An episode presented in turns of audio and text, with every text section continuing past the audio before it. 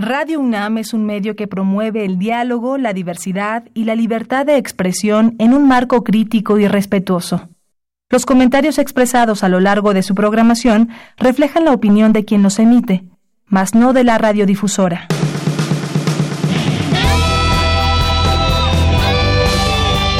Prisma RU. Relatamos al mundo.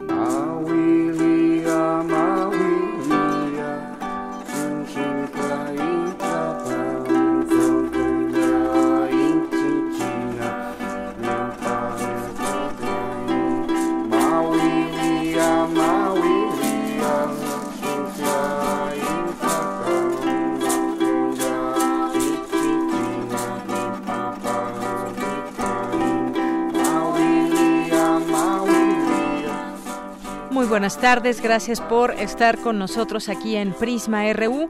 Esto que estamos escuchando de fondo es El Ave Roja de Xochiquetzal y bueno, es una canción en náhuatl. Así que hoy iniciamos así, en este día, el Día Mundial de la Lengua Materna y muchas reflexiones que cabe y vale la pena hacer. Aquí estaremos platicando un poquito más adelante con Yasnaya Aguilar, que es lingüista, escritora, traductora, activista de derechos lingüísticos e investigadora Ayuk y con ella platicaremos pues reflexionar en torno a este día, lo que significa la lengua materna y en este sentido también pues nos remitimos a las lenguas indígenas.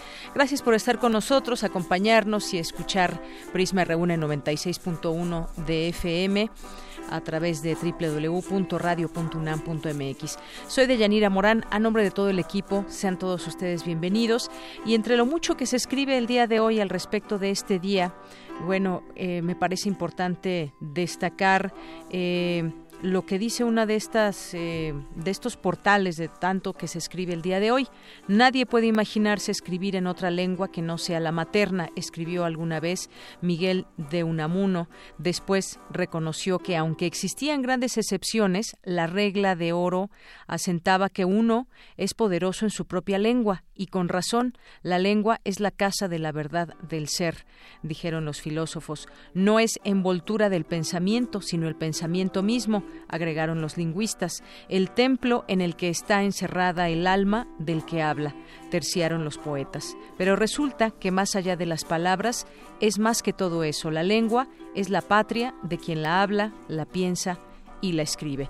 Bueno, pues hoy quisimos empezar con estos datos y con esta música que seguimos escuchando de fondo.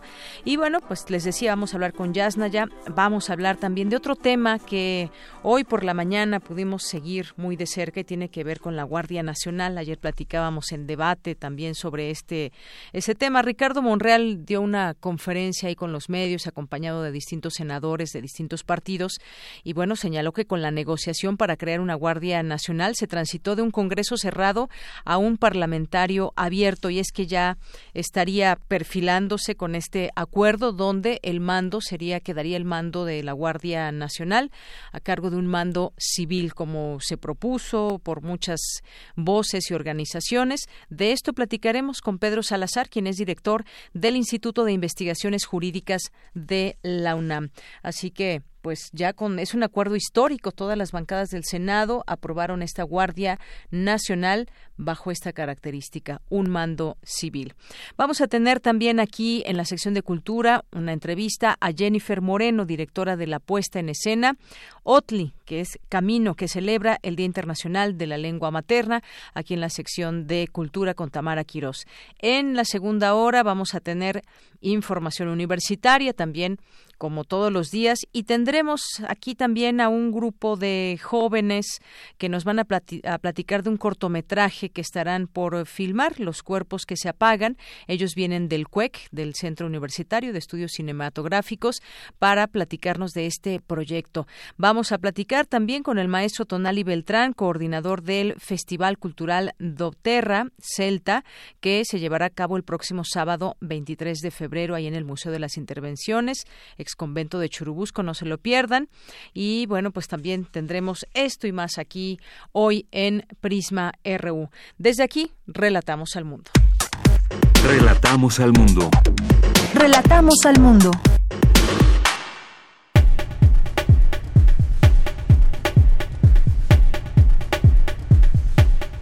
La una con trece minutos. Hoy en este jueves 21 de febrero, en los temas universitarios, hoy se llevó a cabo la inauguración de la Feria Internacional del Libro del Palacio de Minería. Mi compañera Virginia Sánchez estuvo ahí y nos tendrá todos los detalles. Académico de la UNAM destaca la importancia de los microartrópodos para la generación de composta. Cristina Godínez nos ampliará la información. Coinciden especialistas en que el proyecto integral Morelos, que contempla la construcción y operación de dos plantas termoeléctricas, eh, coinciden en que este proyecto contempla esta operación y que, pues bueno, hay más críticas también al respecto de este tema. Cindy Pérez Ramírez nos tendrá aquí los detalles. Por su parte, Dulce García nos hablará sobre el gran problema de la basura en la Ciudad de México. Y en los temas nacionales, en un acuerdo histórico, le decíamos, todas, todas las bancadas del Senado de la República, después de que se habían dividido en posturas, eh, que se habían, habían algunos aprobado, otros no, que algunos eh, gobernadores del PRI estaban de acuerdo, otros no. Eh, la oposición, por supuesto, que también tenía una postura muy clara en torno al mando que debería encabezar la Guardia Nacional. Bueno, pues finalmente se dio este acuerdo histórico del que le hablaré más adelante. El presidente Andrés Manuel López Obrador informó que los titulares de las Fuerzas Armadas y de Protección Civil serán los únicos funcionarios de su gabinete que podrán utilizar las aeronaves ejecutivas. En los dos meses que lleva el plan Antihuachicol, la unidad de investigación financiera de la Secretaría de Hacienda concretó el bloqueo de 226 cuentas por casi 926 millones de pesos. La falsificación de firmas de cinco funcionarios de la SEDATU habría permitido desviar en 2016 unos 600 millones de pesos en convenios con universidades como parte de la estafa maestra. El incendio frente al Parque Ecológico de Xochimilco fue controlado totalmente esta madrugada, informaron la Secretaría del Medio Ambiente, informó aquí en la Ciudad de México. Y en los temas internacionales, un tribunal alemán declaró culpables a dos ex empleados del fabricante de armas de fuego Heckler Koch por su participación en el suministro de armas que terminaron en zonas conflictivas de México. Hoy en la UNAM, ¿qué hacer y a dónde ir? No te puedes perder la proyección de la cinta Tiempos Modernos, dirigida, escrita, actuada y producida por Charles Chaplin quien narra la vida de un obrero metalúrgico que, extenuado por el frenético ritmo de la cadena de montaje de la fábrica donde trabaja, acaba perdiendo la razón. Después de recuperarse en un hospital, sale y es encarcelado por participar en una manifestación en la que se encontraba por casualidad. En la cárcel, también sin pretenderlo, ayuda a controlar un motín, gracias a lo cual queda en libertad. Y así continúa un sinfín de eventos desafortunados que lo llevan por diversos escenarios de la vida. No te pierdas este largometraje, ícono del cine clásico, que realiza una crítica al crecimiento de la industrialización y de la producción en cadena.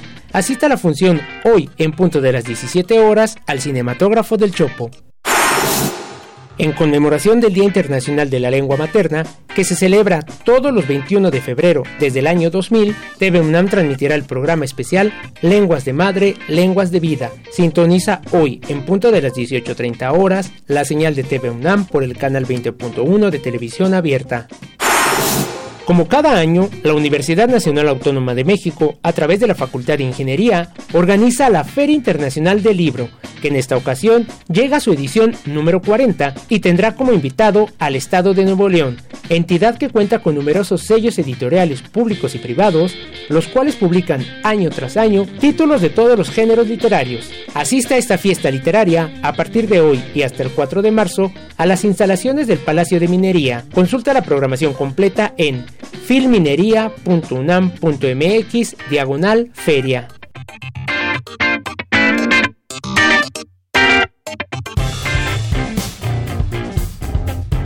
Campus RU. Una de la tarde con 16 minutos en nuestro campus universitario, pues esta mañana el rector Enrique Grau inauguró la edición número 40 de la Feria Internacional del Libro del Palacio de Minería. Ahí estuvo presente nuestra compañera Virginia Sánchez, quien ahora nos trae todos los detalles para la emisión de Prisma RU. ¿Cómo estás, Vicky? Buenas tardes. Hola, ¿qué tal, Deyanira? Muy buenas tardes a ti y al auditorio de Prisma RU. Pues efectivamente, hace unos minutos, aproximadamente un poco más de una hora, pues se inauguró la 40 edición de la Feria Internacional del Palacio de Minería que organiza la UNAM, como bien comentó Daniel en sus recomendaciones a través de la Facultad de Ingeniería. Y pues es importante señalar que es de las más relevantes en nuestro país y en el mundo. En este auto, en este acto inaugural, el rector Enrique Graue resaltó la importancia de la lectura y por ende de esta feria, pues dijo permite incidir para mejorar los índices de lectura que en nuestro país lamentablemente pues no han aumentado y por eso es importante espacios como este pues para conocer nuevas editoriales, nuevos libros, muchas actividades que se vayan a cabo. Pero escuchemos qué más dijo el rector. Un libro es un compañero de nuestra necesaria soledad es un cómplice que nos invita a explorar sentimientos e inquietudes. Nos invita también y nos permite comprender el mundo que nos rodea e imaginar aquel que deseamos tener. Por eso es que entre más leemos, más nos transformamos. Citaba a Borges, el, maestro Marcos, y decía Borges, ¿se acuerdan? Que leer, que uno es por lo que ha leído. Lo cual también tenemos que interpretar que nuestras carencias son por lo que hemos prescindido de leer. Por supuesto que nos hace falta entonces leer muchísimo más. Hace unos días revisaba la estadística de INEGI y en los últimos cinco, años no hemos mejorado un ápice en el porcentaje de lectura de libros en nuestra nación. De hecho, marginalmente hemos venido disminuyendo. Por su parte, Carlos Agustín Escalante. ¿Sí me escuchas todavía? Sí, sí, te escuchamos, Vicky. Ah, sí, sí. Eh, por su parte, Carlos Agustín Escalante Sandoval, recientemente nombrado director de la Facultad de Ingeniería, señaló que esta feria, la más antigua del país, que junto con la Orquesta Sinfónica de Minería, pues le permiten a, la, a esta Facultad de Ingeniería cumplir con la labor sustantiva de la UNAM, que es la difusión de la cultura. Escuchemos.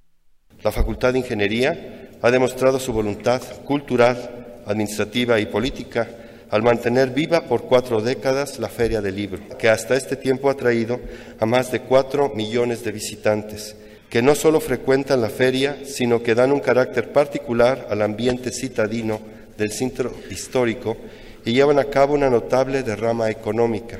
Para conmemorar nuestro aniversario número 40, la feria ha editado dos carteles conmemorativos que rinden homenaje, uno a los distinguidos escritores que se han presentado aquí durante la historia de la feria, pero que ya no nos acompañan más.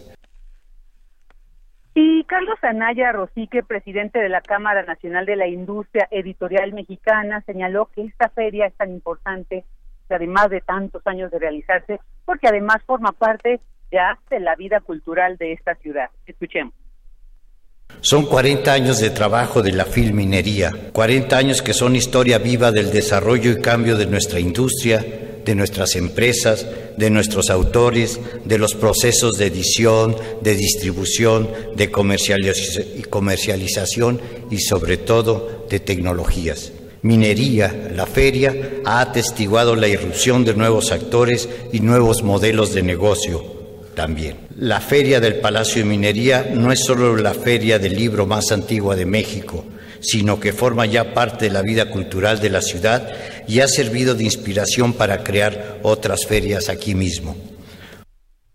Y bueno, Deyanira, eh, también quiero mencionar que en esta inauguración estuvieron presentes Alejandra Frausto, secretaria de Cultura, Claudia Sheinbaum, la jefa de gobierno de la Ciudad de México, Ricardo Marcos González, presidente del Consejo para la Cultura y las Artes de Nuevo León, que precisamente pues este estado es el invitado en esta edición de esta feria eh, internacional del libro del Palacio de Minería. También estuvo Fernando Macotela Vargas, director pues de este evento. Y bueno, pues de Yanira esta eh, feria estará constará pues de muchas actividades, ¿no? Fíjate, más de 1300, entre ellas 792 presentaciones de libros, 13 ciclos de divulgación literarios y de poemas. También pues se recordará Alfonso Reyes por los 130 años de su nacimiento. Las jornadas juveniles se llevarán a cabo el 25, 26 y 27 de febrero. Y bueno, pues también van a, se van a celebrar algunos cumpleaños, fíjate, de Yanira, en esta en, esta en, esta, edición de la feria. Será como de Sara Sefcovic, ¿no? Que cumple 70 años y bueno, pues ella una reconocida escritora y académica de nuestra universidad y también Elmer Mendoza y Jaime Lavacida, pues también se serán festejados y bueno, como estas muchas actividades que se van a realizar en la Feria Internacional del Libro del Palacio de Minería. El día de hoy, a partir de las 2 de la tarde, ya se abrirán las taquillas para quienes quieran asistir, pues desde este primer día, pero bueno, pues contarán con casi dos semanas para poder visitar aquí esta feria. Y además aprovechar, pues siempre estar en el centro histórico es una es un pues son momentos muy interesantes y muy ricos. Claro que sí. Es el informe de ella. Muchísimas gracias eh, Vicky y además también con este calor, ¿verdad? Pero es, es, un buen momento para ir a la feria también, disfrutar de estas actividades. Consulten por favor también el programa para que pues acudan a las conferencias o a los eventos que más les interesan y bueno, pues también estará por ahí Radio UNAM transmitiendo. Muchas gracias Vicky. Gracias a ustedes. Muy buenas tardes. Muy buenas tardes. Pues ahí la Fil Minería, que el día de hoy abre sus puertas a todo el público. Vayan. Bueno, a ver si nos damos por ahí una vuelta el día de hoy. Va a estar este programa también desde ahí, de la transmisión de Radio UNAM, el día de mañana el día de mañana a las 5 de la tarde, de 5 a 7. El próximo viernes también, que es 1 de marzo, eh, de 5 a 7 también. Y el 23, que es sábado y 24 de febrero 2 y 3 de marzo, de 3 a 5 de la tarde. Así que también pueden escuchar a través de esta frecuencia este programa especial desde la FIL Minería. Bien, pues vamos a continuar. Coinciden especialistas que el proyecto integral Morelos que contempla la construcción y operación de dos plantas termoeléctricas, un gasoducto y un acueducto no es necesario. Cuéntanos, Cindy, muy buenas tardes. Muy buenas tardes. Me da mucho gusto saludarte en este jueves durante la mesa redonda termoeléctrica de Huexca, Impactos y Oportunidades, celebrada en el Instituto de Investigaciones Sociales de esta Casa de Estudios, Antonio Sarmiento, miembro del Instituto de Matemáticas de la UNAM y del Programa Estatal de Acción ante el Cambio Climático de Morelos, señaló que no hay necesidad de crear una zona industrial en esa área de Morelos, ya que es eminentemente agrícola. Vamos a escucharlo. Y que no tiene eh, ya el agua suficiente para seguir produciendo toda la gran maravilla de productos que son prácticamente productos orgánicos. Familias de campesinos son alrededor, si mal no recuerdo, alrededor de 34 mil familias, alguna cosa así por el estilo, que dependen de eso para producir la comida que luego ingerimos todos los demás, no nada más ellos. Nosotros hemos estado creando ozono en donde es venenoso, en donde causa pérdidas en las cosechas, problemas pulmonares, cardiovasculares, todas las termoeléctricas contaminan. Lo único en lo que tienen razón es en que quemar metano es menos contaminante que quemar carbón, por ejemplo. Eso nadie lo discute pero no porque contamine menos, automáticamente deja de contaminar. Cuando hicieron las pruebas, los pobres niños del kinder y una secundaria que están a cientos, escasos 150 metros de donde está la planta, tuvieron severos problemas de salud, vómito, cefalia, que es este dolor de cabeza muy intenso. Se empezaron a pelear entre ellos por el sistema nervioso totalmente alterado y cosas por el estilo. Por su parte, Lilian González, investigadora de la Universidad Autónoma del Estado de Morelos, recalcó que este proyecto integral en el que está inmersa esta termoeléctrica de Llanera no cuenta con la licencia de los pobladores y afecta a 26 pueblos, eh, tanto de los estados de Morelos, Puebla y Tlaxcala, lo que ha generado un alto impacto social. Vamos a escucharla.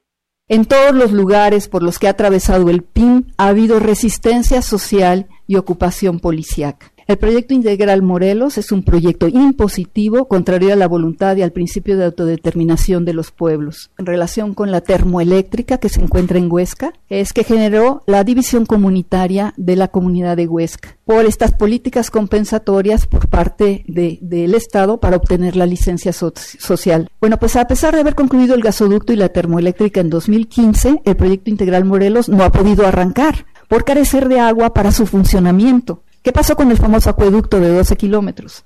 Es un proyecto que efectivamente costó 1.500 millones de dólares. ¿Por qué no funciona? Porque los campesinos del municipio de Ayala, Morelos, no conformes por haber, con haber ganado legalmente a la CFE un amparo definitivo, han instalado un campamento en resistencia desde hace dos años y medio. ¿Para qué hacen este campamento? Para impedir físicamente la conexión del acueducto por parte de la CFE y que se lleve el agua desde la fuente del río Cuautla, la PETAR, la planta tratadora de aguas residuales, a la termoeléctrica del PIM. Desde hace años, de Yanira, las comunidades locales han luchado contra el proyecto, pues han expresado preocupaciones relacionadas con la salud, la seguridad y el suministro de agua. Y pues luego del asesinato del líder opositor a la termoeléctrica de Huexca, Samir Flores Soberanes, y a dos días de la votación sobre la reactivación del proyecto Integral Morelos, eh, pobladores y activistas ya están demandando aplicar los estándares nacionales e internacionales sobre las consultas a los pueblos indígenas de Llanera. Bien, Cindy, pues muchas gracias por la información y en términos generales, pues no hay esa licencia, no hay ese aval de los pobladores y hablan y coinciden especialistas en que esto, esta, este proyecto no es necesario. Gracias, Cindy. Hasta luego, Deyanira. Muy buenas tardes. Muy buenas tardes. Bueno, seguiremos en el tema, por supuesto hablando de él y los próximos días en que se llevará a cabo esta consulta ya también tendremos en su oportunidad eh, pues dar los resultados y seguir platicando sobre ello. Sobre todo pues también lo que dicen los especialistas y los pobladores que son quienes están directamente involucrados con este desarrollo y de qué manera. Ayer lo platicábamos un poco con, eh, con la periodista Lidiet Carrión en torno a este tema. Es un desarrollo, un progreso que se tiene pues de manera eh, en el ámbito industrial, no tanto a los pobladores. Bueno, y vamos a continuar ahora con Dulce García. Este 21 de febrero se conmemora el Día Internacional de la Lengua Materna. Eh, nuestra compañera Dulce García preparó el siguiente material.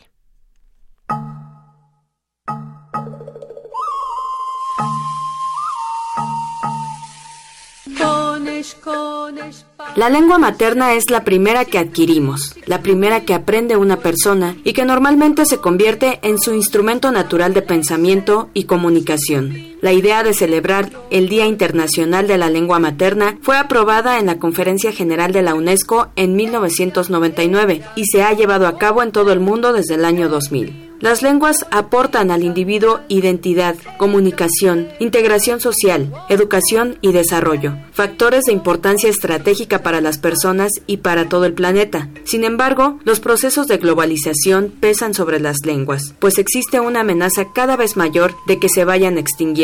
Es importante señalar que algunas ya han desaparecido. Con ello se pierden posibilidades, tradiciones, recuerdos, modalidades únicas de pensamiento y expresión. Al menos 43% de las 6.000 lenguas que se estima que se hablan en todo el mundo están en peligro de extinción. En México persisten dos motivos, la discriminación, así como la falta de una política sistemática que apoye su uso en diferentes ámbitos de la vida cotidiana, ya sea en lo privado o en lo público. En nuestro país existen alrededor de 364 variantes lingüísticas, pero por lo menos la mitad de ellas están en gran riesgo y 20% de estas están en su etapa de la última generación de hablantes. Este 2019 ha sido declarado como el Año Internacional de las Lenguas Indígenas, a lo que se añade este 21 de febrero como el Día Internacional de la Lengua Materna. En ese sentido hay que decir que las lenguas son un componente esencial de la educación y la construcción social, así como de la diversidad cultural y el diálogo intercultural. La diversidad lingüística se encuentra cada vez más amenazada con un mayor número de lenguas que desaparecen. Cada dos semanas, como promedio,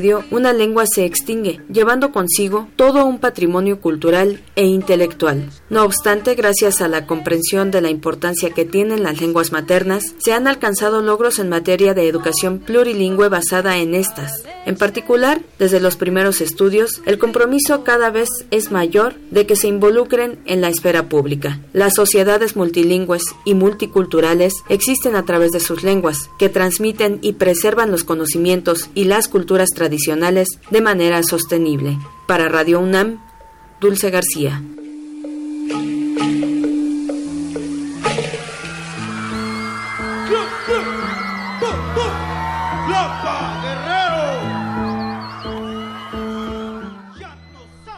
Bien, continuamos. Gracias a Dulce García por esta información, este material que nos introduce también a la siguiente entrevista que tenemos. Ya está en la línea telefónica y le agradecemos que nos tome esta llamada a Yasnaya Aguilar, que es lingüista, escritora, traductora, activista de derechos lingüísticos e investigadora Ayuk. Actualmente es miembro del Colegio Mije, un colectivo que busca realizar investigaciones sobre la lengua y cultura mijes. ¿Qué tal, Yasnaya? Muy buenas tardes. Buenas tardes, muchas gracias por la invitación. Pues gracias a ti por aceptar y estaba leyendo muy atentamente lo que escribiste en este país y que se titula Si hablas una lengua indígena, entonces eres indígena y que nos remite a una serie de reflexiones en torno, pues vamos a empezar por ahí si te parece bien, de cómo el Estado concibe esta idea del ser indígena. Me gustaría que nos platicaras un poco pues esta categoría indígena es una categoría creada por el Estado mexicano. Así es, eh, si eh, vemos eh, la manera en la que opera esta categoría, vemos que todas las eh, los requisitos, digamos, ¿no? Que el Estado tiene para ser considerado tal y que se opone casi siempre a mestizo. Y mestizo es este proyecto nacional, este proyecto del Estado, eh, que trata de homogeneizar toda una serie de diferencias culturales y lingüísticas para crear una experiencia de lo que es mexicano y todo lo que no es eso en general casi siempre está asociado a lo indígena, ¿no? Que ah, como proyecto eh, para el Estado eso ha tenido que asimilarse. Aunque eso va cambiando en el discurso, en la práctica sigue siendo muy asimilacionista, ¿no? Así es, y que cabe muy bien entonces esa, esa pregunta. Si hablas una lengua indígena, entonces eres indígena o si no la hablas no lo eres. ¿Cómo, cómo está esto? Porque en cada lugar, en cada región de nuestro país, pues encontramos también pues distintas eh, comunidades. ¿Cómo, ¿Por qué empezar? Eh, explícanos un poco cuál sería la respuesta a esta pregunta, Yasnaya. Es compleja porque yo creo que si bien la lengua da eh, pertenencia identitaria, eh, muy rápidamente porque una primera frontera es el, la lengua, ¿no? Que codifica el, conocimiento y narra el mundo con mecanismos muy distintos cuando se trata de otra lengua. Legalmente, el Estado mexicano dice que es la autoadscripción, es decir, basta con llamarse, eh, con adscribirse a un pueblo indígena para ser considerado como tal.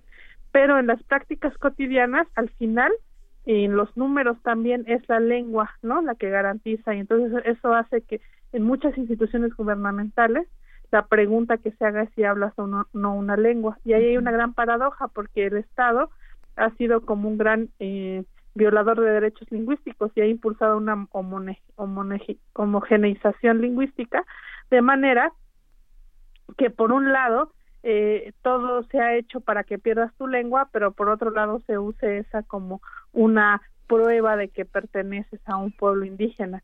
Eh, hasta hace muy poco el censo incluyó la pregunta si, si te considerabas indígena y si hablabas una lengua indígena. Al final, los datos que ha utilizado durante mucho tiempo el Estado mexicano son la de los hablantes de lenguas indígenas, al mismo tiempo que combate este, la existencia de ellas. Claro, y, y en ese artículo también haces una observación muy interesante. Existen programas de gobierno, como sabemos, políticas públicas, becas, concursos, eh, sistemas educativos, solamente por poner algunos ejemplos, que se diseñan desde el gobierno y hacen esta distinción entre indígenas y mestizos, es decir, tú accedes a este tipo de becas que le estamos dando a indígenas eh, y se hace desde ahí esta, esta distinción. Sí, hay una decisión que está operando y que, bueno, responde a diferentes políticas. El asunto siempre va a ser es cómo el Estado va a clasificar a las personas y con base en qué, porque la clasificación sigue siendo binaria. No es que digan, bueno, las lenguas de, de, este, de este país son tal y empiezan en orden alfabético, ¿no? eh, y entre ellas está el español, sino que es una categoría binaria que es indígena que además oculta una gran diversidad de experiencias que lo único que tienen en común es una situación política y de discriminación frente al Estado, pero fuera de ahí todo es diversidad. Entonces siempre va a ser como la clasificación binaria y además se hace como un monolito la categoría indígena, como si adentro no hubiera contrastes eh, muy definitorios, ¿no? Claro. Y bueno, pues esto nos lleva también a, seguirnos replanteando estos estos términos. Durante mucho tiempo el número de hablantes de lenguas indígenas se ha equiparado con el número de indígenas en el país. Es decir, cuando pues en todos estos censos y demás eh, que podemos encontrar en documentos eh, el número de personas indígenas en nuestro país o el número de personas que hablan una lengua indígena, por ejemplo, ya empezamos ahí con, pues es dejar como muy abierta esta, esta clasificación, digamos. Sí, digo, hay, hay como una percepción social, ¿no? De lo que, de, porque la categoría indígena además está súper racializada. Este, pero eh, esto también influye en, por ejemplo, cómo se percibe eh, ciertas figuras públicas que tienen reconocimiento en los sistemas occidentales, como en este caso el de Yelitza Aparicio, ¿no? Sí. Eh, que ella no, no es hablante mixteco, pero en la narrativa casi siempre se narra de ella como indígena, pero pocas veces como mixteca o como triqui. Entonces otra vez hay como un borramiento de eso, ¿no? Así de, es. de ese sistema de clasificación. Pero el Estado es el que lo administra, entonces una cosa es como el imaginario social a lo que se relaciona la palabra indígena y otra cosa es cuando eh, está en juego si te van a dar una beca o no, por ejemplo, ¿no? Exacto, entran los, criterios oficiales, ¿no? Para determinar. Ajá, ahí ya no basta la autoadscripción. Así es.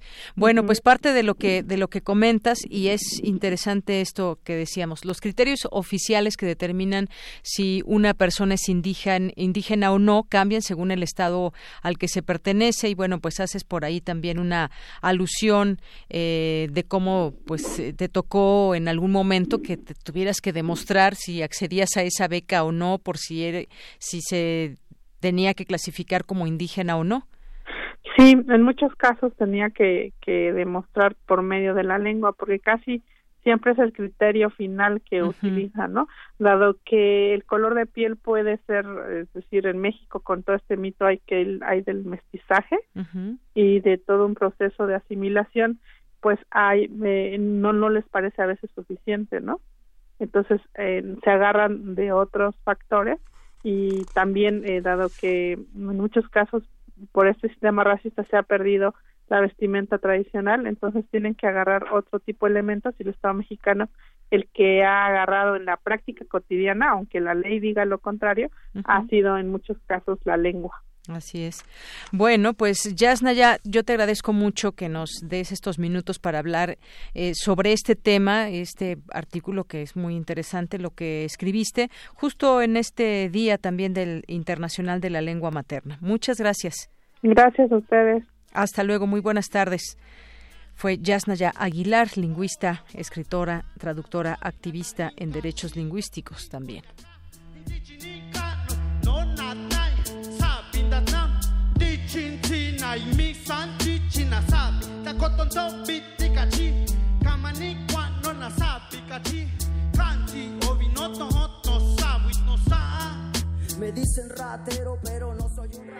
Porque tu opinión es importante, síguenos en nuestras redes sociales, en Facebook como Prisma RU y en Twitter como arroba PrismaRU. Relata Relatamos al mundo. Relatamos al mundo. Continuamos una de la tarde con 40 minutos. Ya está en la línea telefónica. Le agradezco toma esta llamada, el eh, doctor Pedro Salazar, director del Instituto de Investigaciones Jurídicas de la UNAM. Muy buenas tardes, bienvenido. Muy buenas tardes, muchas gracias por la invitación. Pues, doctor, platicar de este acuerdo histórico por unanimidad en el Senado para avalar la Guardia Nacional, solamente que, pues bueno, se hizo un, un cambio toral en todo esto, desde un mando militar que se tenía pensado aprobarlo, se hizo un cambio a que esta Guardia Nacional tendrá un mando civil. Mm, cuénteme, dígame su punto de vista, eh, sus impresiones sobre este, esta discusión que se dio y finalmente este aval por parte de todos los partidos. Yo creo que es muy interesante mirar precisamente primero el proceso político y el significado de la decisión que se toma y después valorar también en sus méritos y ponderar, digamos, el contenido del acuerdo al que se llegó. Primero, eh, la primera dimensión.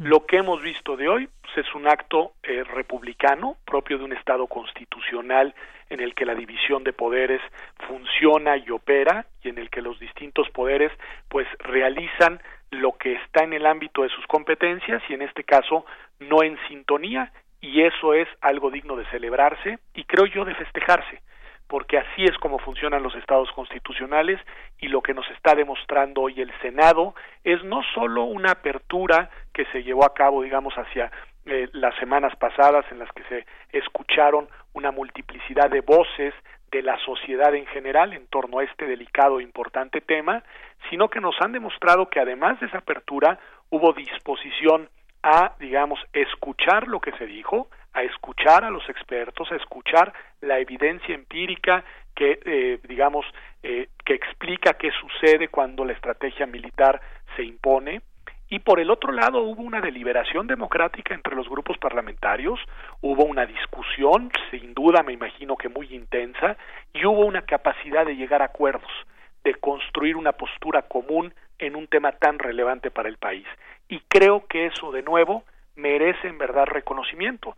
Y lo merece sobre todo en un momento en el que el partido gobernante tiene una muy amplia mayoría legislativa y en el que el presidente de la República no está de acuerdo con el acuerdo que se tomó y eso eh, más allá de los méritos del caso concreto también merece un reconocimiento porque así es como funcionan los pesos y contrapesos en los estados constitucionales el ejecutivo tiene derecho y tiene potestad para proponer lo que le parece mejor para impulsar su agenda de gobierno, pero el legislativo debe servir como contrapeso y a partir de criterios propios determinar si eso que propuso el presidente es lo mejor o no es lo mejor para el país.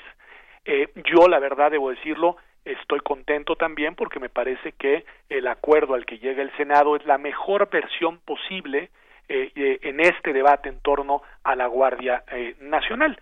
Ahora, pues regresará a la Cámara de Diputados, veremos qué sucede ahí. La Cámara de Diputados todavía podría hacer modificaciones, en cuyo caso el, tema, digamos, se tendría que ir hasta el siguiente periodo de sesiones, es decir, no habría por el momento una definición.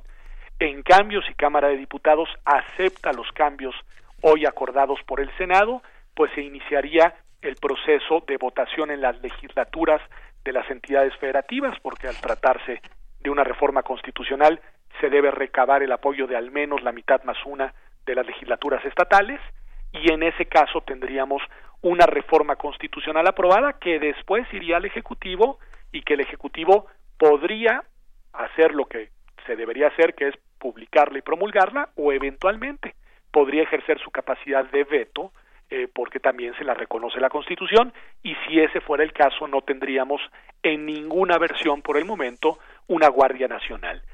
Describo todo este proceso porque creo que es interesante ver cómo cuando se activan las dinámicas institucionales, pues lo que tiene que haber es una interacción y no necesariamente eh, la voluntad de uno de los poderes, en este caso el ejecutivo, eh, debe de imponerse sobre los otros. Y creo creo que esa es una buena noticia, vuelvo a decirlo. Y ahora yendo a lo que se aprobó, bueno, yo creo que el texto, eh, digamos, fundamental, el texto sustantivo de lo que se pretende reformar en la Constitución eh, es, ya lo decía, la mejor versión posible porque sí es una Guardia Nacional, pero claramente con un mando civil y eso es lo que muchas voces eh, eh, habían pedido, habíamos, habíamos pedido, y lo otro importante es que al mismo tiempo también en el régimen transitorio, que hay que mirarlo con cuidado, se establece la posibilidad de que el Ejecutivo siga como lo ha hecho irregularmente desde el punto de vista constitucional, pero pues la verdad es que constantemente de hace tres lustros el Ejecutivo siga utilizando, apoyándose en las Fuerzas Armadas eh, al menos durante cinco años eh, para eh, pues tratar de enfrentar la gravísima crisis de seguridad que se vive en México. Y eso hay que decirlo le permite al presidente López Obrador contar con esa institución de apoyo prácticamente pues durante lo que le queda a su sexenio menos unos meses, digamos. Así es, doctor. Y es que, bueno, por la mañana, tras la aprobación de los cambios al dictamen de la creación de la Guardia Nacional en comisiones del Senado, el presidente López Obrador, pues dijo que acepta que el ejército regrese a los cuarteles en cinco años porque confía en que funcionará.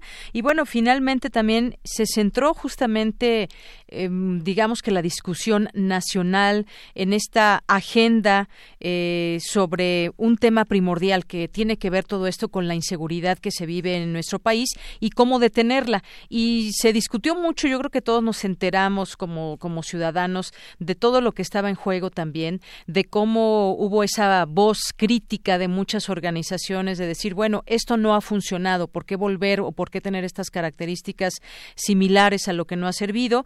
Se escucharon una diversidad de voces y, bueno, quizás eso es lo que ha hecho la diferencia, esa pues apertura, esa deliberación esa discusión, finalmente yo creo que también es de festejarse. Como usted bien lo dice, falta que pase también a la Cámara de Diputados para que se pueda eh, pues tener ya como tal estas modificaciones o incluso puedan hacer algunas algunas otras. Así que pues es un día quizás importante. Vemos ahí el voto de todos los partidos y pues eh, ahora lo que seguirá será analizar cómo va a ir funcionando esta Guardia Nacional sin duda yo creo que es muy importante lo que dice. Creo que es una decisión que además ha reflejado en estas semanas pues madurez en la deliberación pública en el, en el país.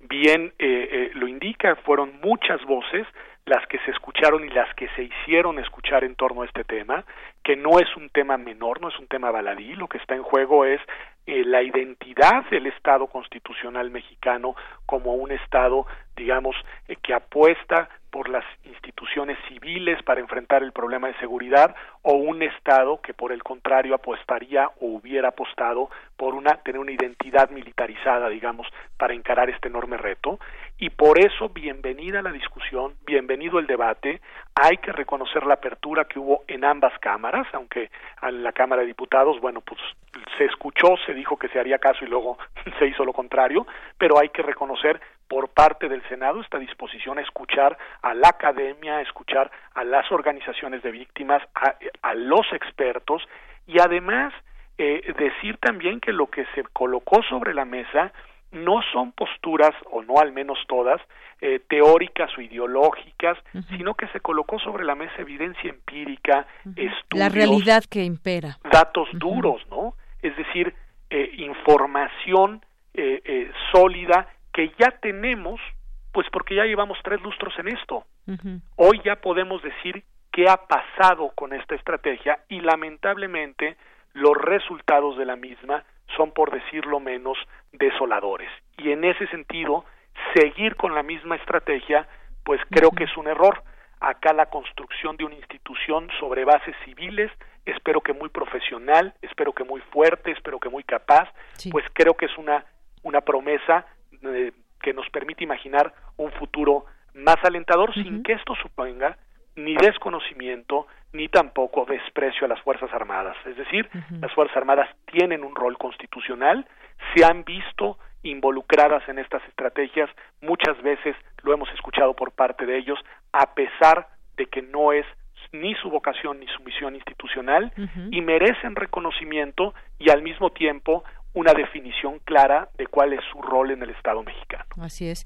Bueno, doctor, pues yo le agradezco mucho estos minutos aquí en Prisma RU después de conocer este eh, dictamen y esta, pues finalmente, acuerdo que hay entre las bancadas al respecto de ese tema de la Guardia Nacional. Muchas gracias. Al contrario, muy buenas tardes y muchas gracias. Muy buenas tardes. Fue Pedro Salazar, director del Instituto de Investigaciones Jurídicas de la UNAM, y es que por la mañana en esta conferencia de prensa y este sobre este tema estuvo ahí el coordinador de Morena en el Senado, Ricardo Monreal, y pues uno de los acuerdos alcanzados es que todos los elementos de la Guardia Nacional serán civiles, si bien este instrumento de la seguridad pública se integrará con efectos de las policías militar, naval, de la Policía Federal y de civiles de nuevo reclutamiento, en el orden del día de hoy la reforma constitucional en materia de Guardia Nacional figura en los asuntos de segunda lectura, con lo cual se espera su debate y votación en las próximas horas. Continuamos.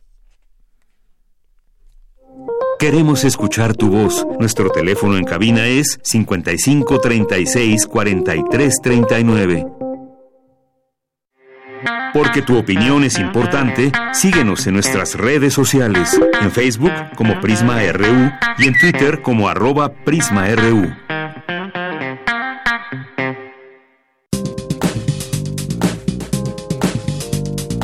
Cultura RU.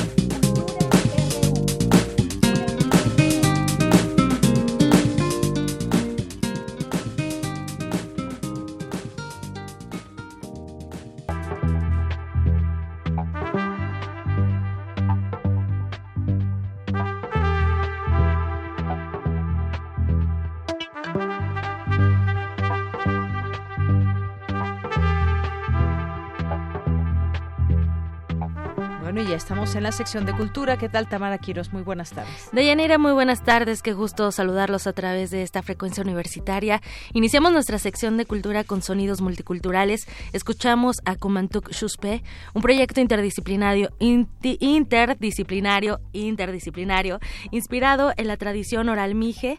Kumantuk es un personaje de esta tradición oral y de ahí toman el nombre para esta agrupación. Les cuento que en el marco del Día Internacional de la Lengua Materna, habrá diversas actividades. En la Fundación Elena Poniatowska, eh, ubicada en la avenida José Martí número 105 en la colonia Escandón, se llevará a cabo el encuentro Voz y Canto con la participación del poeta Mije Juventino Gutiérrez, el poeta totonaca Alfredo Estaja, Cristal Mora, que es gestora cultural Mije, y también estará el artista plástico Filogonio Velasco, este artista mazateco que al igual que Benjamín García, integrante de Comantuc Chuspe, han presentado su trabajo en esta cabina y también en la sala Julián Carrillo de Radio UNAM. Así que los invitamos para que se unan a la conmemoración de esta fecha. La cita es a las 7.30 de la noche. En el ámbito cinematográfico, les cuento que Roma de Alfonso Cuarón se proyectará a nivel nacional de forma gratuita, al igual que Sueño en otro idioma, dirigida por Ernesto Contreras. Para los que no han visto Sueño en otro idioma, les cuento rápidamente que este filme eh, aborda la desaparición de las lenguas, en este caso a manera de ficción, y tal vez no tanto, un lingüista llega a un pueblo en la selva para escuchar para estudiar el sicril. Él estudia esta lengua que está a punto de extinguirse porque solo quedan dos hablantes nativos con vida. Estos dos hablantes se odian y llevan mm, cinco décadas eh, sin hablarse pero el lingüista, pues para tener el registro del CICRIL, debe de tener una entrevista con ambos y de ahí surge toda la historia. Muy recomendables ambas películas, desde el guion de Sueño en otro idioma hasta El arte de Roma, que ya por los 10, está nominada a 10 eh, premios del Oscar, ¿verdad? Exactamente, sí.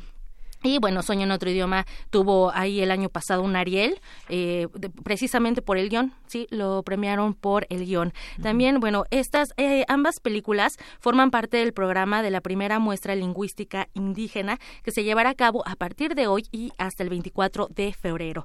Sin duda, eh, una forma de seguir en la preservación de las lenguas es hacerlo a través del arte. Y bueno, en el ámbito teatral también vamos a conversar con Jennifer Moreno. Ella es actriz y directora de la puesta en escena Otli.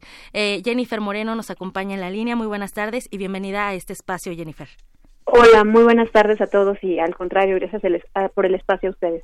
Oye, Jennifer, en el marco de esta conmemoración del Día Internacional de la Lengua Materna, eh, la Coordinación Nacional de Teatro del Instituto Nacional de Bellas Artes y Literatura y también la compañía La Paradoja del Gato van a, a presentar Otli. Platícanos acerca de esta obra, por favor. Pues Oxley es un proyecto que en la paradoja del gato comenzamos en 2016 desde que tomamos un diplomado en lengua y cultura náhuatl en el Centro Cultural Universitario de Tlatelolco.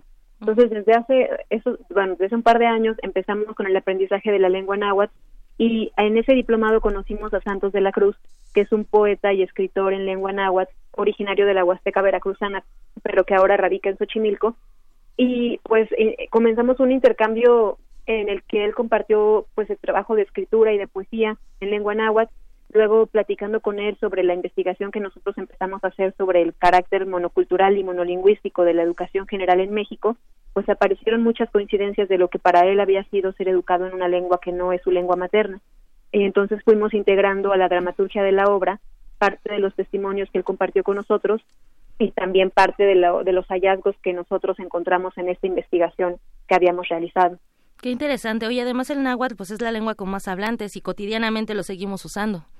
Así es, sí, esto es una lengua que casi tiene dos millones de hablantes y, y, que eh, es cierto, o sea, muchas de las palabras que nosotros utilizamos vienen de esa lengua y, y bueno, también todo este mm, este camino que si quiere decir camino en náhuatl, entonces para nosotros es un es, es ha sido un camino de aprendizaje y también ha sido un verdadero ejercicio de recuperación de la escucha porque a partir de, de, la comprensión de esta lengua y de esta cultura, pues se ha enriquecido también nuestra forma de, ver el mundo y creo que, el, que el teatro es un espacio, pues justamente para la ampliación de las identidades. A mí me llama mucho la atención, Jennifer, que, que usan en, en, la sinopsis de, de, esta obra, que es atesorar las huellas de este camino. Y creo que lo logran justo a través del arte, ¿no? Seguir preservando eh, esta lengua. Así es, porque además, eh, gracias a, también a las inquietudes de Santos, pues, que, que pues en realidad al ser hablante de la lengua en agua tiene un fuerte interés por la promoción de esta lengua, pues nosotros hemos nos hemos sumado a este esfuerzo que él ha venido realizando y creo que el, el teatro también es este espacio de promoción en el que no solo se podemos hablar de su uso comunicativo, sino también poético y que puede trascender también desde el teatro a que cada vez la lengua las lenguas originarias tengan más mucho más lugar en los espacios públicos. Claro. Jennifer Moreno, eh, tú actúas en esta obra y vas muy bien acompañada. Eh, hoy tienen una función especial. Sí, hoy tenemos una función por el Día Internacional de la Lengua Materna, en el que, pues, con la complicidad de Marisa Jiménez Cacho, la Coordinación Nacional de Teatro, vamos a poder compartir esta obra en la sala CCB del Centro Cultural del Bosque a las seis de la tarde. A las seis de la tarde tenemos una cita. ¿Se van a estar presentando ahí también o solamente hoy es una función especial? Hoy es una función especial y nuestras próximas funciones serán aquí en la Ciudad de México en agosto y septiembre en el Teatro Sergio Magaña. Tenemos una temporada y antes de eso pues nos vamos a una gira eh, intercultural. vamos a visitar algunas de las universidades interculturales de México, sobre todo las que tienen presencia de la lengua náhuatl. Excelente. Bueno, pues ahí también está la invitación para la gente que vaya eh, al Centro Cultural del Bosque que se encuentra atrás de Auditorio Nacional y que también mencionarles, Jennifer, que hoy es jueves de teatro. El teatro cuesta 30 pesos. Sí, y además es un muy buen día para que armen un plan de ver la obra de nosotros, que por ser una función especial está en un horario más temprano, que es a las seis, entonces podrían ver en jueves de, de 30 pesos esta, esta obra de nosotros a las 6 y después elegir alguna otra de la cartelera que está ahí también en el Centro Cultural del Bosque a las 8 de la noche. Oye, claro, ese sería un muy buen pretexto. a veces a veces el teatro, bueno, comúnmente el horario de, teatro es a las 8 de la noche, 8.30, pero a las 6 de la tarde creo que también es una buena opción para que la gente se acerque y también para estar pendientes de, bueno, las otras eh, fechas que nos mencionas en agosto y septiembre en el, en el Teatro Sergio Magaña para, para ver esta función para acercarnos también a los orígenes, para acercarnos también a las raíces a través del arte escénico. Así es, pues los esperamos en el teatro y si no es si no es hoy, pues ahí estaremos en temporada en Sergio Magaña en agosto y septiembre. Excelente. Jennifer Moreno, actriz y directora de la puesta en escena Otli, que significa camino. Muchísimas gracias por acompañarnos esta tarde y que se llene, se llene ese teatro, esa sala del Centro Cultural del Bosque que se llene hoy. Ojalá que sí, Tamara. Muchas gracias por el espacio y que tengan bonita tarde. Gracias, gracias por acompañarnos. Deyanira, pues ahí está la invitación. Son muchas las invitaciones que les tenemos el día de hoy. Eh, tratamos como de elegir algunas para que la gente se acerque. Eh, pueden visitar también la, la página de la Secretaría de Cultura. Se pueden acercar también al Museo de Culturas Populares vaya, hay un amplio panorama. Así es. Nosotros les traemos algunas y bueno, no se vayan porque todavía tenemos más información. Yo, por lo tanto, me despido. Por lo gracias, gracias Tamara. Y efectivamente vamos a continuar después del corte, así que acompáñenos en nuestra segunda hora de Prisma RU.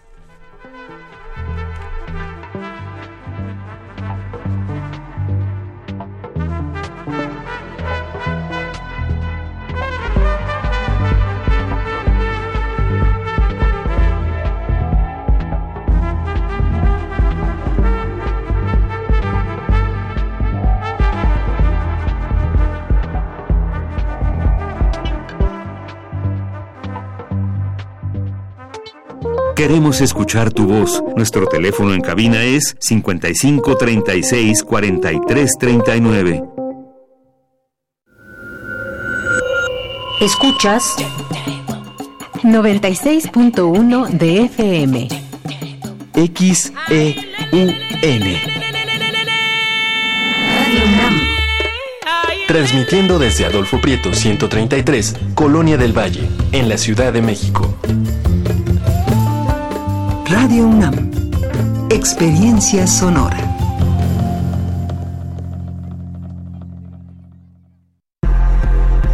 La lucha por la equidad de género se consigue por varios frentes, desde las ideas y denuncias del feminismo hasta la deconstrucción de la masculinidad. Entre hombres, México, un espacio radiofónico para cuestionar la imagen que tenemos acerca de lo que consideramos masculino de lunes a viernes a las 6.50 horas, retransmisión a las 15 horas por el 860 de AM y a las 6.30 horas con retransmisión a las 17 horas por el 96.1 de FM. Para poder corregir, primero hay que reconocer. Radio UNAM, experiencia sonora. Felicidades. Ya son 20 años. En cada elección que hemos decidido, hemos avanzado. La verdad, en confianza, participamos cada vez más, porque estamos ciertos que nuestra elección se respeta y es en beneficio de todas y todos. Ya son 20 años eligiendo a quienes nos representan. Tribunal Electoral de la Ciudad de México. 20 años garantizando justicia en tu elección.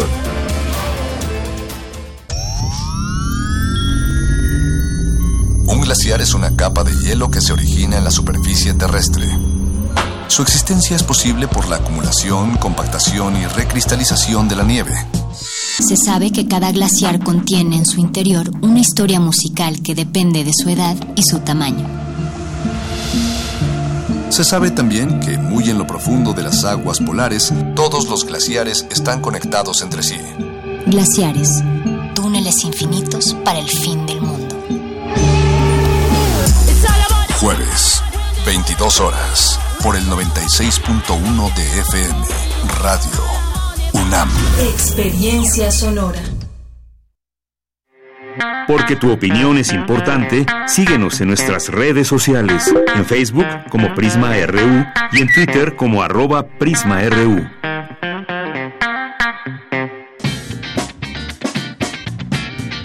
Mañana en la UNAM, ¿qué hacer y a dónde ir?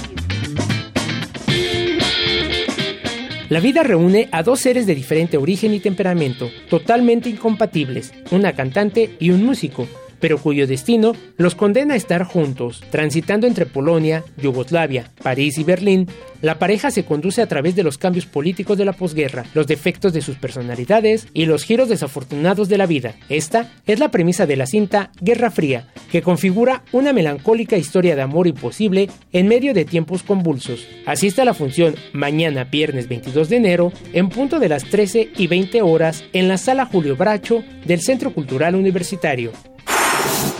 No te puedes perder el estreno del montaje dancístico Disidencias Corporales, bajo la dirección del maestro Fausto Gijón y el colectivo Espiral. Esta puesta en escena está compuesta por tres obras de danza contemporánea que buscan hacer visibles problemáticas sociales que se viven actualmente como la discriminación, la violencia y la migración. Asista a las tres únicas funciones que se realizarán mañana viernes 22, sábado 23 y domingo 24 de febrero en punto de las 19 horas en el Salón de Danza ubicado en el corazón del Centro Cultural Universitario. La entrada es libre y el cupo limitado. La Facultad de Medicina te invita a la presentación del libro El laberinto de la ayahuasca, investigaciones sobre chamanismo y las medicinas indígenas, del doctor Manuel Almendro. Asista a la presentación y descubre más acerca de la ayahuasca, bebida de plantas amazónicas que en Sudamérica se ha utilizado con fines médicos y espirituales. La cita es mañana, viernes 22 de febrero, en punto de las 12 del día, en el auditorio Dr. Fernando Ocaranza de la Facultad de Medicina.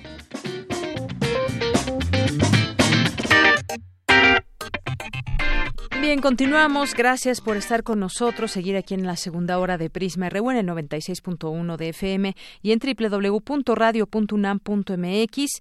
Bueno, pues tenemos regalos para todos ustedes. El próximo domingo juegan los Pumas otra vez, ahora contra León a las 12 del día, que es la hora en que juegan los Pumas ahí en el Estadio Olímpico. Y tenemos cinco pases dobles para las primeras personas que nos llamen al teléfono 55 36 43 39. Así que, pues llámenos si les interesa un pase doble para irse a ver a los Pumas y que nos vayan platicando también. Muchas veces nos hacen llegar su fotografía o lo que opinaron del partido, cómo van los Pumas en vivo y a todo color. Muchas gracias a ustedes que lo que lo hacen así y pues ahí están estos cinco pases dobles. En un momento damos a conocer los ganadores.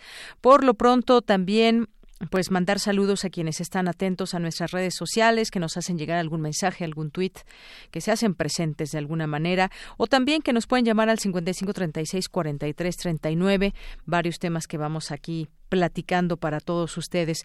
Bueno, Armando Cruz nos dice, buen día, a propósito de ferias de libros, ¿saben si sigue, se sigue realizando la Feria del Libro de Viejo? Hoy que toca hablar de cine, en mi opinión, es mejor sueño en otro idioma que Roma. Un saludo y también al maestro Narro. Muchas gracias, Armando Cruz, por tu comentario. Pues estaba buscando aquí alguna feria de eh, de libro, del libro de viejo.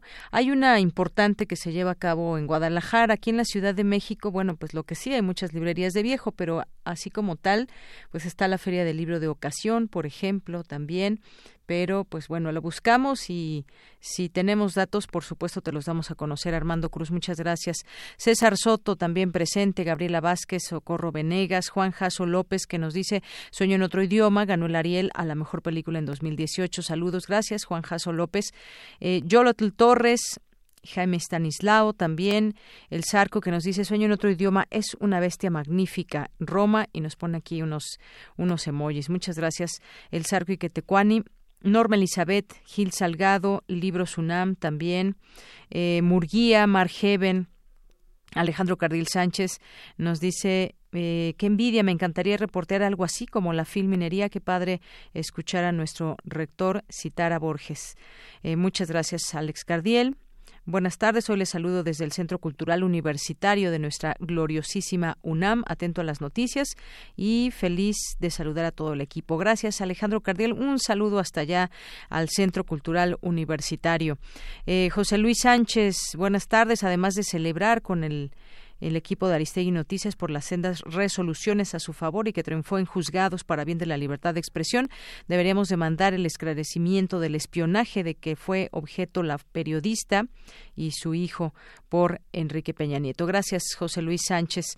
Eh, también por aquí Josefina Bonilla, Yasna Elena, que hace un momento entrevistamos, Mager, Lernest, eh, también aquí presentes Juan Mario Pérez, Odeta Alonso. Muchas gracias a todos ustedes. Vamos aquí viendo muy atentamente sus mensajes. Continuemos con la información de Dulce García. En el Centro de Ciencias de la Complejidad tuvo lugar el seminario El gran problema de la basura en la Ciudad de México. Adelante, Dulce, buenas tardes. Deyanira, muy buenas tardes a ti al auditorio de Prisma RU. Cuando oímos hablar de composta, pensamos en algún proceso raro o en que se trata de puro estiércol. Sin embargo, el compostaje se viene practicando desde hace siglos en las granjas y no es más que aprovechar la capacidad de autodepuración de la naturaleza, que de forma gratuita proporciona los microorganismos necesarios para degradar biológicamente la materia orgánica. Los microorganismos degradan los productos que se desechan en pila y los convierten en fuente de alimento para organismos más grandes. Al brindar la conferencia El gran problema de la basura en la Ciudad de México, una propuesta para la producción de composta con microartrópodos, el maestro José Palacios, académico de la Facultad de Ciencias de la UNAM, describió las funciones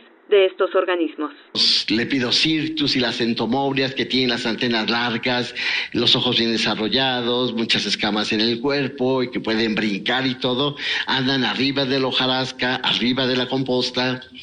En cambio, en la parte media, pues, aquellos que tienen las antenas cortitas para poder desplazarse entre la hojarasca y meterse, y los que viven en el suelo, pues, no van a tener ni fúrcula porque no pueden brincar este, dentro del suelo y además este, los ojos completamente reducidos, no hay pigmento y son muy sensibles a, a cualquier cambio. Deyanira, el universitario explicó que los microartrópodos son esenciales para los organismos más grandes. Muchos de ellos son presa de, de otros artrópodos y aquí vemos a, algunas arañas que se están comiendo, aquí este tiene un entomóbrido atrapado, aquí vemos una saltícide a punto de atrapar a un colémbolo y es muy importante porque es una forma de aprovechar todos estos desechos orgánicos en suelos fértiles que sirvan para cultivos, para sembrar este, distintas este, plantas, hortalizas, para hacer este el arreglo de los camellones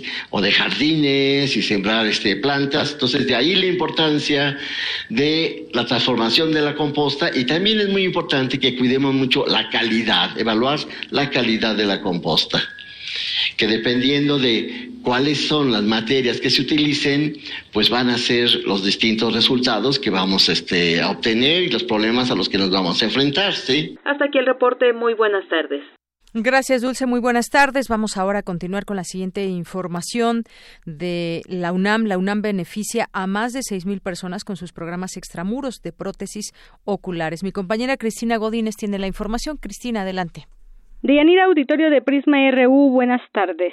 Con estos programas, desde hace más de 25 años, la Facultad de Odontología ha apoyado alrededor de 6.000 pacientes que han presentado algún problema relacionado con defectos congénitos, tales como anoftalmia o microftalmia, que tiene que ver con la falta total o parcial del globo ocular. También a quienes han tenido una cirugía oncológica o algún traumatismo. Los programas pertenecen a la especialización en prótesis maxilofacial y con ellos se atiende a personas de escasos recursos en su rehabilitación, reintegración a la sociedad y en mejorar su calidad de vida. Hasta ahora se han realizado 101 programas en diferentes entidades de la República y en cada uno de ellos han atendido a decenas de personas. Habla el doctor René Jiménez Castillo, cabeza del equipo de expertos. Creo que van más de 6.000 pacientes es un promedio de 100 pacientes por programa. En algunos 90, en otros 180, 150. Son 100 programas.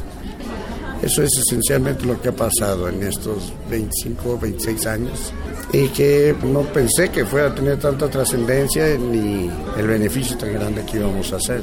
Sin embargo, para mí es muy importante que la universidad esté enterada y ha sido un trabajo de silencio, pero el orgullo de que pues, al menos hace algo por tu gente, por tu país. A 25 años de distancia, durante el programa 101 realizado en el Hospital General de Pachuca, Hidalgo, el especialista recordó que una prótesis en México cuesta entre 25 mil y 30 mil pesos y en el extranjero de 3 mil a 4 mil 500 dólares pero gracias a la técnica desarrollada por él mismo, el costo disminuye al grado de que es posible entregarlas de forma gratuita. Y no solo se logró abaratar el costo, sino que la fabricación de las prótesis, que antes tomaba tres semanas, ahora se logra en tres horas y con mejor calidad, adaptada a cada paciente, a cada tipo de cirugía o de traumatismo. Deyanira, este es mi reporte. Buenas. Relatamos al mundo. Relatamos al mundo. Porque tu opinión es importante, síguenos en nuestras redes sociales, en Facebook como Prisma RU y en Twitter como arroba PrismaRU. Internacional RU. El Papa Francisco advirtió a los obispos y líderes religiosos que participan en una cumbre histórica sobre la prevención de abusos sexuales en la Iglesia, que los fieles católicos de todo el mundo exigen más que una simple condena de los delitos. Escuchemos el grito de los pequeños pidiendo justicia. Nuestro encuentro está cargado por el peso de la responsabilidad pastoral y eclesial que nos obliga a discutir juntos, de manera sinodal, sincera y profunda, sobre cómo afrontar este mal que aflige a la Iglesia y a la humanidad. El autoproclamado presidente interino, Juan Guaidó, comenzó hoy una caravana hacia la frontera con Colombia, con el objetivo de hacer entrar en Venezuela la ayuda humanitaria. El 23 de febrero, la ayuda humanitaria entra sí o sí a Venezuela. Por su parte, el gobierno venezolano cerró los pasos fronterizos entre su país y Brasil, al tiempo que dijo estar evaluando un decreto similar que afecte la frontera con Colombia. Habla la vicepresidenta venezolana, Delcy Rodríguez. Bueno, ante esa situación, Venezuela ha adoptado no solamente la suspensión y el cierre de nuestra frontera, sino también poner bajo revisión, y así lo ha instruido el presidente Nicolás Maduro al canciller Jorge Arriaza, poner bajo revisión las relaciones con estos países. La líder demócrata de la Cámara de Representantes, Nancy Pelosi, urgió a los legisladores a respaldar una resolución que ponga fin a la emergencia nacional declarada por el presidente Donald Trump para construir un muro con la frontera con México. Aparecen nuevas pintas antisemitas en el sur de París. El presidente francés Emmanuel Macron deploró los hechos. Nuestro país, como otros lugares en Europa y democracias occidentales, han sido testigos de este resurgimiento del antisemitismo, algo sin precedentes desde la Segunda Guerra Mundial. Una vez más, y como ha pasado estos últimos años, el antisemitismo en Francia mata a personas. Con audios de Radio Francia y Euronews, las breves internacionales con Natalia Pascual.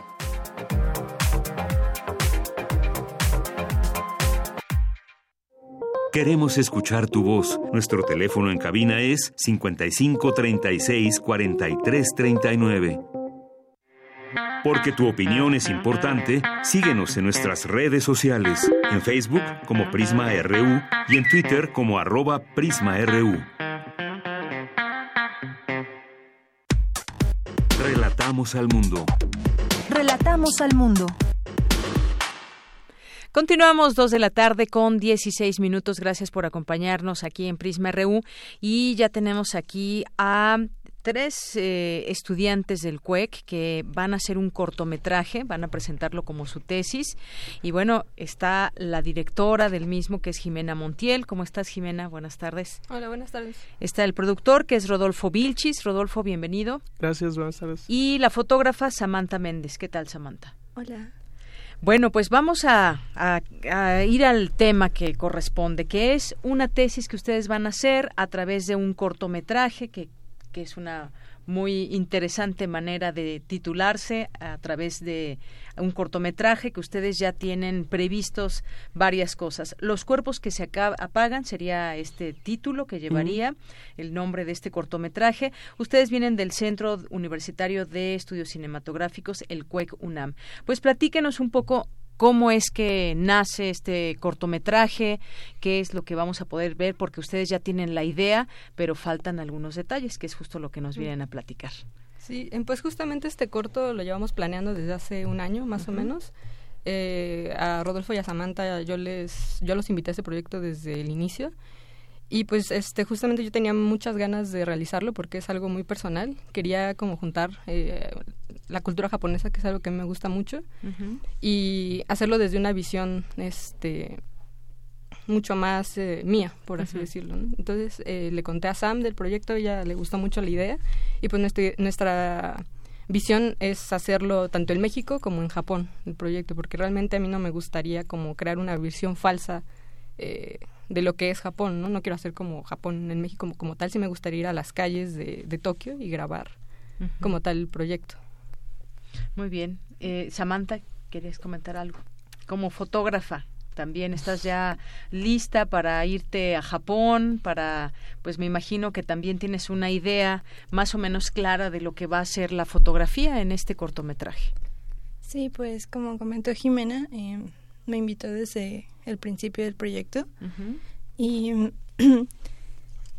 y pues, no sé, mi, mi planteamiento o mi acercamiento desde el, el punto de vista fotográfico es como encontrar los puntos de unión y separación de las dos, de las dos ciudades, ¿no? De la Ciudad de México y de Tokio. Em, y pues bueno, pues muchas gracias. Y además, eh, lo como decía Jimena, todo nace desde una óptica particular, el interés que tú tienes, por ejemplo, de mostrar un poco pues lo que hay en México, lo que hay en Japón, pero con escenarios reales, porque se puede hacer una ambientación, por supuesto, pero tú dices, "No, yo quiero yo quiero mostrar esa parte completamente original de este país." Cuéntenos ahora un poquito de la historia, Rodolfo.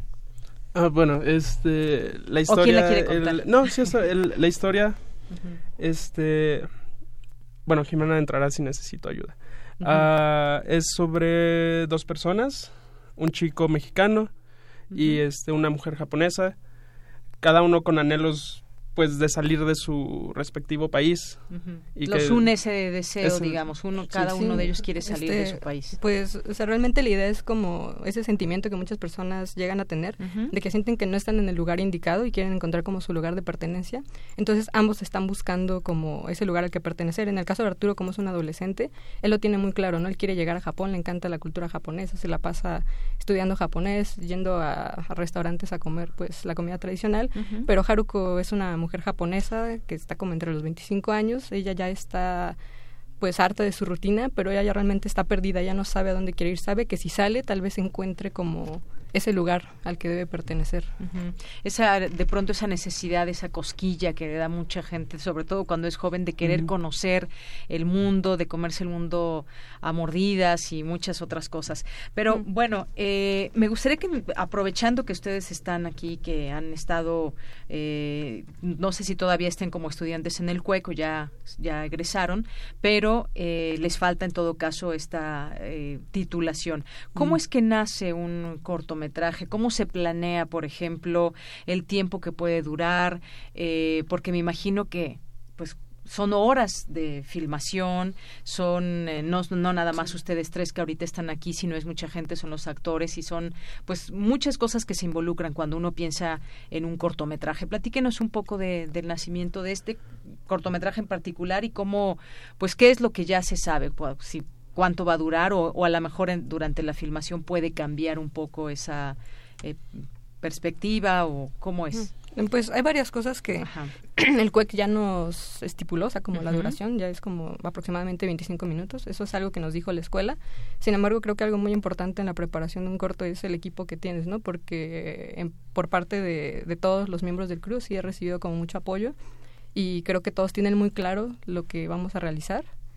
Este y pues en caso de los actores y todo, pues sí realizamos como un casting, que así nos tardamos bastante porque quería como algo muy particular, por ejemplo, para Arturo, que va a ser el protagonista, y sobre todo buscar actrices japonesas en México, ¿no? Porque yo quería platicar con ellas desde la preproducción, ¿no? No, no quería llegar a Japón con una actriz que solo iba a platicar con ella unos días, ¿no? Entonces, este, pues, Ana Miyazaki es la actriz. eh, eh, ella tiene más preparación, por así decirlo, en la danza, pero tiene, como es algo que me gustó mucho, que sentía que era perfecta para Haruko. Ah, y bueno, o sea, el guion, el- la idea viene de un guion de Jimena que, vení- que viene preparando desde hace año y medio más o menos, este, desde que todavía estábamos en las clases, eh, que pues originalmente era un trabajo más, de cierta forma, y terminó, ajá, y terminó evolucionando en esto. Eh, luego Jimena, pues ya nos empezó a preguntar a todos, en realidad todo o muchas partes de la preproducción las empezamos desde el año pasado. Encontrar al actor, empezar a ver este locaciones, también tratar de o mejor dicho tener el contacto allá en Japón para facilitar algunas cosas. ¿Ya saben qué parte de Japón, por, ejem- por ejemplo? Sí, Tokio. eh, eh, ser en Tokio, Ajá. específicamente en los barrios de... De Shinjuku y Chiyoda. Ajá, porque, eh, bueno, hace eh, un año aproximadamente yo fui y me quedé en esas, en esas áreas de Japón. Sí, sí. Y lo que me gustaba mucho es que eran áreas muy tranquilas, eh, pero al mismo tiempo muy contrastantes. Por ejemplo, en Shinjuku hay áreas empresariales enormes y al mismo tiempo está como esta parte turística nocturna que se parece mucho, un poco a Shibuya, pero o sea, sentí el ambiente diferente y, Chilloda es un barrio vecino y es súper tranquilo, eh, cerca hay un lugar increíble que se llama Budokan, se me hizo un, espacio muy hogareño, por así decirlo, entonces quería llevarlo a ese espacio como para también, yo lo conocía y quería pues dedicarme a grabar un lugar que yo conozco, bueno, conozco bien. Muy bien. Bueno, pues eso es más o menos para que nos enteremos todo lo, el trabajo que hay detrás, la planeación y todo, nosotros nos vamos a podernos sentar cómodamente a ver esos 25 minutos una vez que ya esté ese cortometraje, pero detrás hay muchas horas de planeación, de trabajo que además estará por, por llegar porque apenas van a iniciar las filmaciones. ¿Qué más les hace falta? Ah, aquí es donde este aquí es donde venimos este quizá un poco desvergonzados a Ah, pues bueno, todavía faltan recursos. Eh, vamos a tener dos periodos de grabación. Uno va a ser en marzo, a finales de marzo, eh, que va a ser toda la parte en México. Y pues ya estamos con las locaciones, ya estamos con el actor, ya estamos haciendo las pruebas necesarias. Y el otro va a ser en junio. Que sería la parte... Queremos irnos a Japón. Este, para, para terminar ya, pues todo, todo el corto, toda la tesis. Y justo tenemos, bueno, o sea, como parte de ese esfuerzo de juntar los recursos, de eh, tenemos un Kickstarter, pues una página de Facebook y un Kickstarter. Sí, ah, sí, claro. Eh, bueno, queremos invitarlos a que si ustedes gustan apoyar al corto, tenemos una página de Kickstarter donde ustedes pueden donar desde 100 pesos. También este hay recompensas, pueden checarlo ahí en la página. El link lo pueden encontrar, como les digo, en Facebook, el, como los cuerpos que se apagan. Bueno, pues si usted quiere ser parte de este apoyo y de pues que se pueda llevar a cabo este cortometraje para estos compañeros que nos visitan del CUEC, pues entra a esa página para que también conozcan conozcan lo que están haciendo. Ah, Kickstarter. Kickstarter. Muy bien. Así los pueden encontrar en redes sociales. En, Kickstarter y en Facebook como Los Cuerpos que se apagan. Ahí estamos este, subiendo todo el proceso pues parte del proceso la realización. digo son todavía muchas personas las que están detrás muchos compañeros eh, como tú habías mencionado los actores todo todo todo que estamos ya digamos que ya ya está el proyecto ahora falta este desarrollo y por supuesto tener el producto con más o menos después de que hacen la filmación y demás como cuánto tiempo se tardan ya en juntar todo el material en producirlo editarlo y demás pues después del segundo periodo de filmación, en junio, eh, sigue la parte de edición y de, del diseño sonoro y todo eso. Esperamos que el corto esté listo para la muestra fílmica de la escuela, que es el 2020. Mm, y ya a partir de ahí, este, llevarlo a festivales y cosas por el estilo. Muy bien. De música también me imagino que ya han pensado un poco ah, en la música. Sí, llevamos igual. Que va a ser parte de, del cortometraje.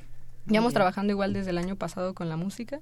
De hecho, reciente hicimos el videoclip que va a salir como de una banda ficticia con una canción original que, que, justo compuse con unos amigos para que sonara como muy japonesa.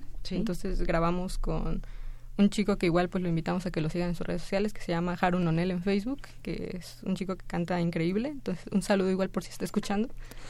Y, y pues igual mi primo que, que igual es músico, él también está ayudándome mucho con esa parte.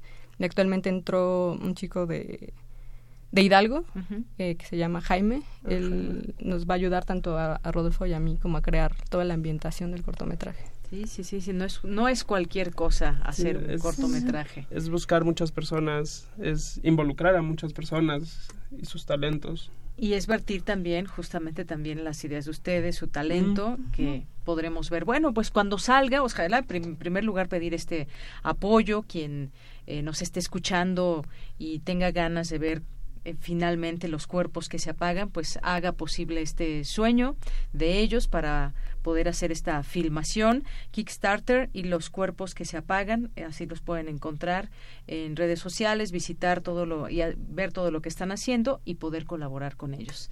Así que pues los vamos los vamos a invitar cuando ya esté terminado su trabajo y pues por supuesto verlo y comentarlo aquí. Así que enhorabuena, gracias por visitarnos y pues ahí está el auditorio también escuchándolos para que puedan apoyarlos en este en este viaje. ¿Algo más que quieran agregar? Pues nada más, creo, o sea, estamos muy emocionados, ya empezamos a grabar en un mes, así que ya es como el último estirón antes de, antes de eso. Muy bien. Pues muchísimas gracias por visitarnos a los tres. Gracias. A Jimena Montiel, que es la directora, al productor Rodolfo Vilches y Samantha Méndez, que es la fotógrafa. Muchas gracias a los tres. Gracias. Bien, son las dos con 29 minutos. Continuamos. Prisma RU. Relatamos al mundo. Porque tu opinión es importante, síguenos en nuestras redes sociales, en Facebook como Prisma RU y en Twitter como arroba PrismaRU. Bien, pues continuamos. Eh, Revueltas Sonoras es un proyecto que promueve, difunde y genera espacios para creación de música nueva emergente en México y Latinoamérica. Revueltas Sonoras ha organizado talleres, conferencias y conciertos que difunden eh, la música nueva, el arte sonoro y el cruce con distintas disciplinas desde 2011.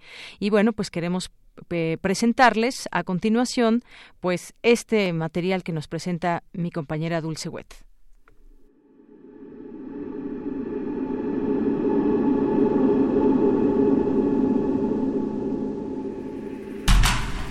Hola, ¿qué tal? Buenas tardes, amigos de Prisma RU y Melomanía en Radio NAM. Les doy la bienvenida a este espacio. Mi nombre es Tania Rubio. Quisiera invitarlos a este cuarto encuentro, Revueltas Sonoras, Intersticios, que se va a llevar a cabo del 19 de febrero al 28 en la ciudad de la eterna primavera, es decir, Cuernavaca, Morelos.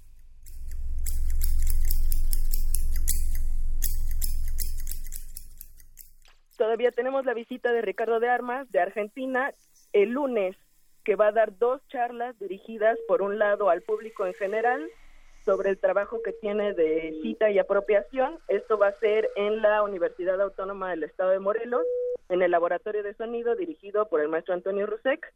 Y en la tarde va a tener otra charla sobre su obra a siete kilómetros de acá, que va a ser en el Centro Morelense de las Artes.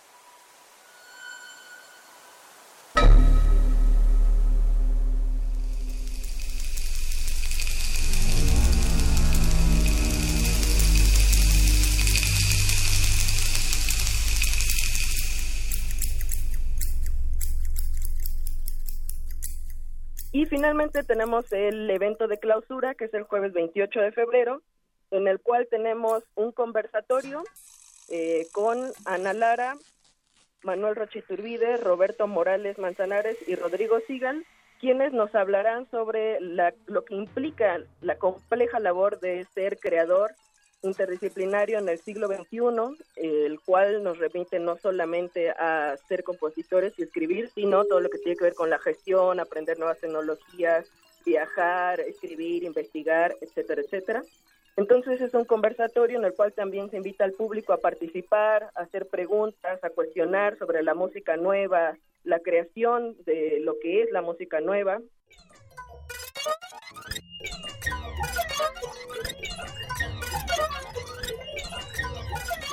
Y después de ello, bueno, tenemos dos conciertos. Por un lado, un concierto destinado a la creación multicanal con nuevas tecnologías, pero sobre espacialización en tiempo real, en donde van a estar eh, espacializando en tiempo real Roberto Morales Manzanares, Antonio Rusek, Rodrigo Sigan y Manuel Rochiturbide. Y para finalizar, tenemos el concierto de clausura con Iracema de Andrade, de violonchelo eléctrico, electrónica y video, presentando obras de Ana Lara, Rodrigo Sigal, Ignacio Vaca Lovera y una de la autoría de Iracema de Andrade en colaboración con Jessica en el video. Van a ser dos semanas de muchas actividades que espero puedan acompañarnos y ser parte de este evento.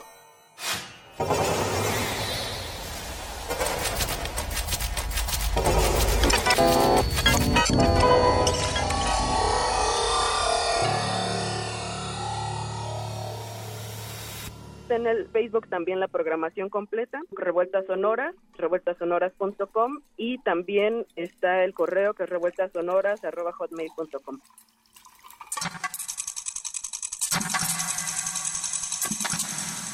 Las personas externas al Centro Morelense de las Artes se les pide de favor un registro por correo para tener control del ingreso al público, ya que es un cupo limitado a 70 personas por los espacios reducidos. El Centro Morelense de las Artes se ubica en el centro, cerca del Jardín Borda.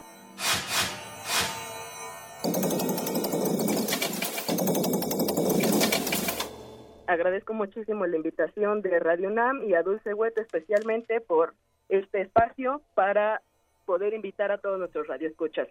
Muchísimas gracias, me despido y nos vemos pronto.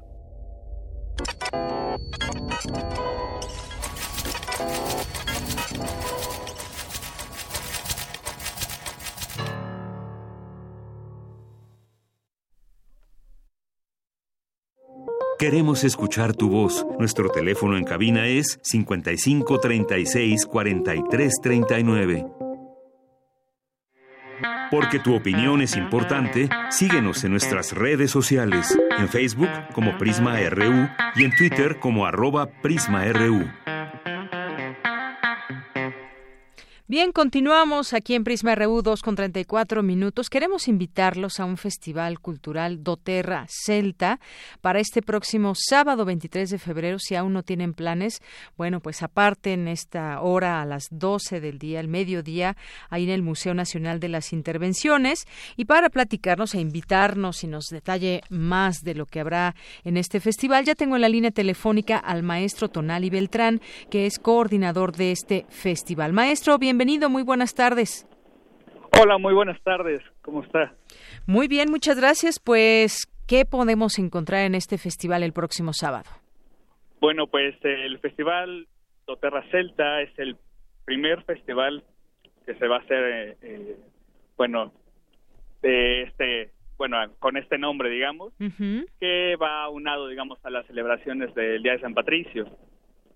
Eh, en el festival, pues, se va a poder encontrar desde danza tradicional escocesa, irlandesa, gallega, este, hasta pues música igual tradicional de las regiones celtas, desde pues el norte de España, Irlanda, Escocia, y bueno, también va a haber una representación escénica de combate medieval.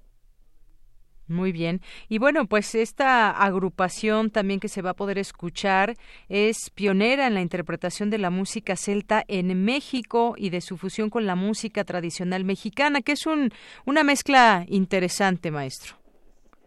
Así es.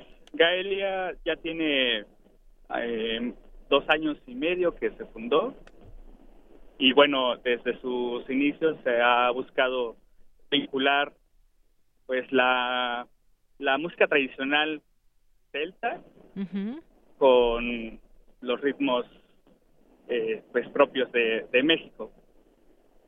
Así es. Eh, bueno, además de darle real un poco a la escena que ya existe de las bandas tradicionales y de las bandas que se siguen creando de este género.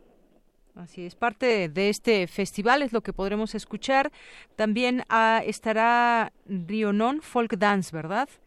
Así es, esta agrupación es igual una agrupación muy joven que se acaba de, conformar.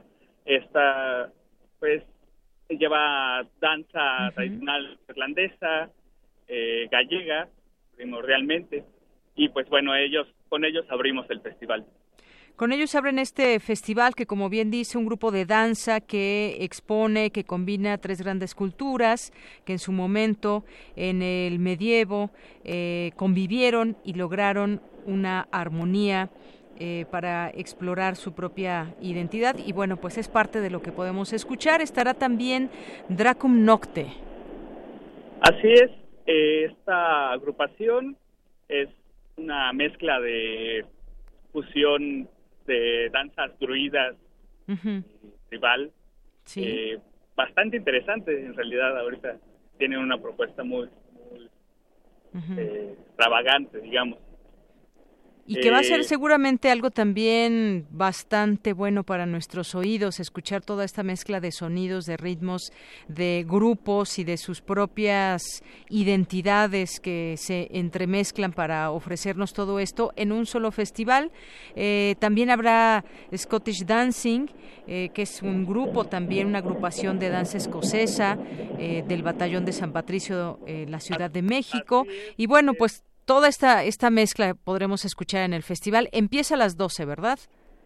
Así es, a las 12 en punto vamos a tener pues nuestra inauguración y pues a partir de esa hora y hasta las 5.45 de la tarde van a poder dele- deleitarse pues con música y danza tradicional de las naciones celtas y de toda la cultura que esto Claro. engloba.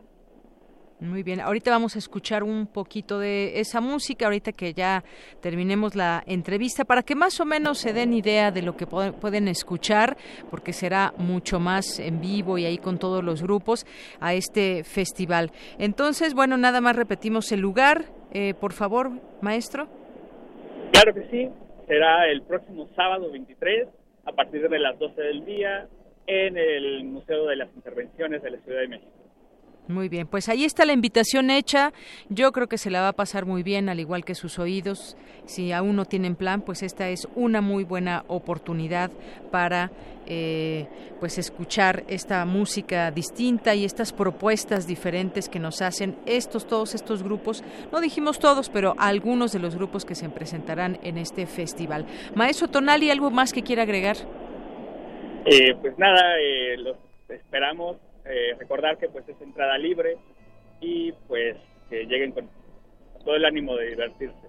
Muy bien, pues muchísimas gracias, gracias por invitarnos y esto que dice usted al último también, pues es entrada libre. Muchas gracias. Muchísimas gracias, saludos a toda tu audiencia. Gracias, hasta luego, hasta luego, Hasta luego. maestro Tonali Beltrán, coordinador de este Festival Cultural Dove Terra Celta que se llevará a cabo el próximo 23 de febrero en el Museo de las Intervenciones, ex convento de Churubusco, entrada libre, y nos despedimos con un, un poco de música celta.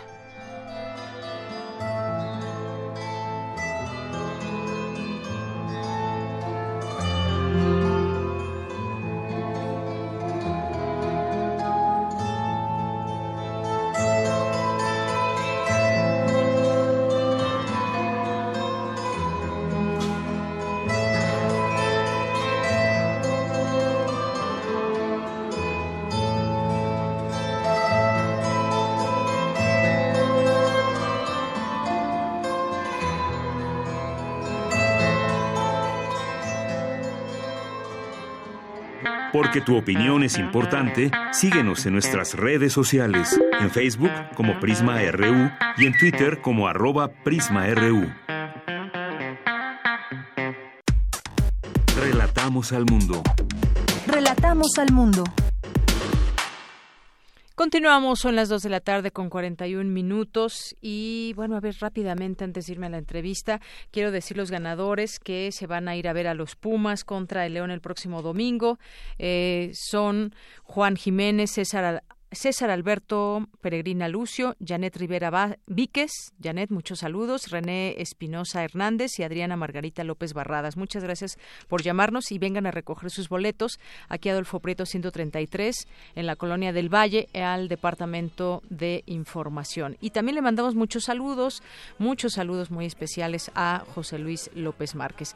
Bien, pues vamos a continuar Vamos a continuar y se van a llevar a cabo próximamente los premios Oscar y vamos a platicar de pues de Roma, ¿qué les parece de esta película que se sigue viendo, que se sigue hablando de ella y pues quién más que mejor hablar también sobre esta película con Hugo Villa, director de Filmoteca UNAM. ¿Qué tal Hugo? Buenas tardes. Buenas tardes, ¿cómo están? Muy bien, muchas gracias. Yo creo que una buena parte de los mexicanos ya vio esta película y hay pues distintas opiniones al respecto de la misma. Cada quien eh, ha hecho sus eh, sus eh, conjeturas al respecto de, de- del tema. Y el caso es que leía yo entre las muchas, muchas, ya son miles de notas que se ha generado en torno a esta película, pues son leones, globos de oro, eh, preseas de numerosas asociaciones de críticos en distintos países, galardones de sindicatos de directores, premios de periodistas profesionales de la industria cinematográfica, asociaciones civiles, cuatro premios de la Academia Británica, un premio Goya y bueno, pues parece que la lista no tiene fin en torno a lo que ha sido Roma. ¿Qué te, qué te pareció a ti esta película, Hugo?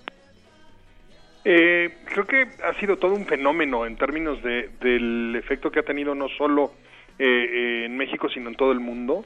En México me parece muy notable eh, que nos haya lanzado a una conversación que quizá era insospechada para, para el director, para Alfonso, que tiene que ver precisamente con cómo se valora el trabajo del hogar, cómo se eh, recompensa económicamente, cómo se recompensa también, por qué no decirlo, eh, eh, afectivamente, o cómo no se recompensa en ambos casos, y el lugar que tienen los indígenas tanto en nuestra imaginación colectiva, en el cine, en las artes, en las posiciones en las que están presentes. entonces creo que es un fenómeno interesantísimo. Además que en términos de eh, la propia industria de la imagen en movimiento ya me da un poco de nervios decir eh, cinematográfica. Pues también está creando ahí todo un, terremoto porque la productora de la película que es más bien quien compró la película que es Netflix está apostándole muy duro a que pues un poco dejemos de ver cine en el cine, lo cual yo creo que no va a pasar a final de cuentas eh, y creo que va a haber muchas películas extraordinarias que veremos y disfrutaremos todavía por muchísimo tiempo en las salas cinematográficas como las conocemos, pero pues eso, una eh, un prestador de servicios audiovisuales como Netflix que eh, tiene su principal negocio en que nosotros veamos películas en nuestro propio hogar, en el momento que querramos, en la condición en la que querramos, en el eh, eh, dispositivo que tengamos a mano, pues evidentemente es eh, eh, todo un, tema ahí a considerar, ¿no? Entonces creo que esa también es una reflexión muy interesante que nos está planteando eh, una película que además está pensada y, y ejecutada de una manera tan eh, eh, virtuosa para la pantalla grande y para el cine en la máxima expresión del cine, porque además el sonido como lo mezcla eh, eh, Alfonso, es con una serie de herramientas que se llaman, eh, que, que, derivan en un sistema de sonido que se llama Atmos, eh, que pues ahí sí, a menos que uno sea inmensamente rico y tenga una sala Atmos en su casa, pues no hay ninguna forma de apreciarlo más que verlo en salas que están equipadas para ese para ese tipo de sonido. Evidentemente aquí el Centro Universitario de Estudios Cinematográficos tiene en la universidad tiene tanto una sala para mezclar en esas condiciones como una sala para proyectar en esas condiciones y la mejor de las salas del Centro Cultural Universitario, que es la Julio Bracho, tiene un escalón abajo que es sonido 7.1, sonido envolvente 7.1, uh -huh. este, y pues eso es, eh, eh, pues también como muy paradójico, ¿no? Dedicarle tanto esfuerzo, tanto tiempo, y quizá la inmensa mayoría de quienes disfrutan esa película lo harán en eh, pantallas caseras con eh, pues si bien si, si quienes estén más o menos bien equipados quizá con una barra de sonido Ajá. que emula el 7.1 pero no estoy seguro en la en las eh, pues las condiciones espectaculares en las que la eh, pensó Alfonso cuando se disfruta en un cine, ¿no? Exacto, sí que ha sido uno de los puntos a, a, señalar y que se han discutido bastante y que se ha invitado quienes quienes ven la película, sí, pero verla ver al cine porque te da otra perspectiva también. El sonido, pues es muy importante, por supuesto, también en la película. Y esto que comentabas también de que Netflix fue quien la quien la presentó, digamos, quien compró esa película y que mucha gente, pues la ha visto en la comodidad de su casa o incluso, pues a través de un teléfono, de una tableta, pero no, no es lo mismo definitivamente esto que nos platicas, estos detalles que tienen que ver y que están completamente ligados con el sonido. Claro, eh, eh, y bueno, nosotros aprovechando un poco justo el fin de semana del Oscar, igual que harán sí. algunos otros compañeros, pues la tenemos eh, que tienen facilidades de exhibición, la vamos a tener aquí programada en algunas funciones en el Centro Cultural Universitario. Así es, en el Centro Cultural Universitario y todavía pues está exhibida en distintos lugares, la pueden ver para que pues cada quien tendrá su opinión al respecto. Hay gente que yo creo que a la gran mayoría le ha gustado, pero hay gente que pues no le ha gustado tanto, creo que todas las opiniones caben. Eh, todo esto pues es un filme, hay que recordarlo, de carácter autobiográfico y que recrea justamente la época eh, cuando era niño Alfonso Cuarón y en este sentido pues nos lleva también de la mano a escenarios y a sonidos también recordando pues música estaciones de radio y elementos de la ciudad propia. Claro. Eh, eh, y bueno pues también queda claro ahí que el la relevancia de este fin de semana para el cine nacional pues es enorme, ¿no? Eh, lo que vamos a poder eh, eh, ver y pensar a partir de lo que produzcan estas estos los resultados finales de del Oscar y cuando los conozcamos pues va a mandar ahí algunas algunas olas interesantes que provocarán seguramente un poco más de movimientos y reacomodos dentro de la industria.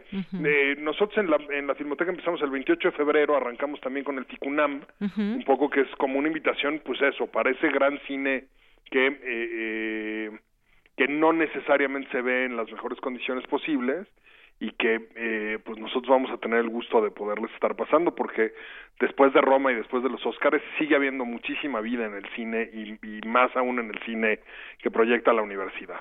Claro, por supuesto, ahí estaremos muy atentos de también toda esta oferta fílmica que habrá en el FICUNAM.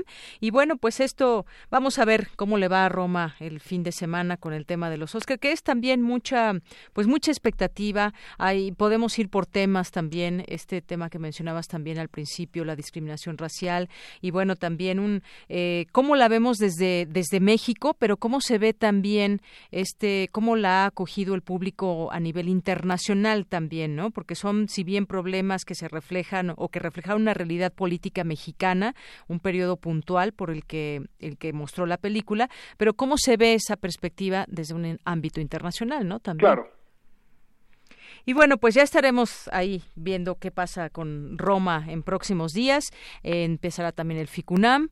Invitamos a todos los que nos están escuchando a que pues ya chequen todas las películas que podrán ver. Y seguimos en la plática del cine en otro momento, Hugo, si te parece bien. Por supuesto que sí. Bien, pues muchísimas gracias. Abrazos. Hasta luego, Hugo Villa, director de Filmoteca UNAM. ¿Y a ustedes qué les ha parecido, qué les pareció esta película? Ya algunos nos han hecho llegar sus opiniones a través del Twitter, pero pues si alguno no lo ha hecho y quiere compartir con nosotros su opinión, pues aquí ya saben, siempre somos todo oídos y lectores a sus mensajes.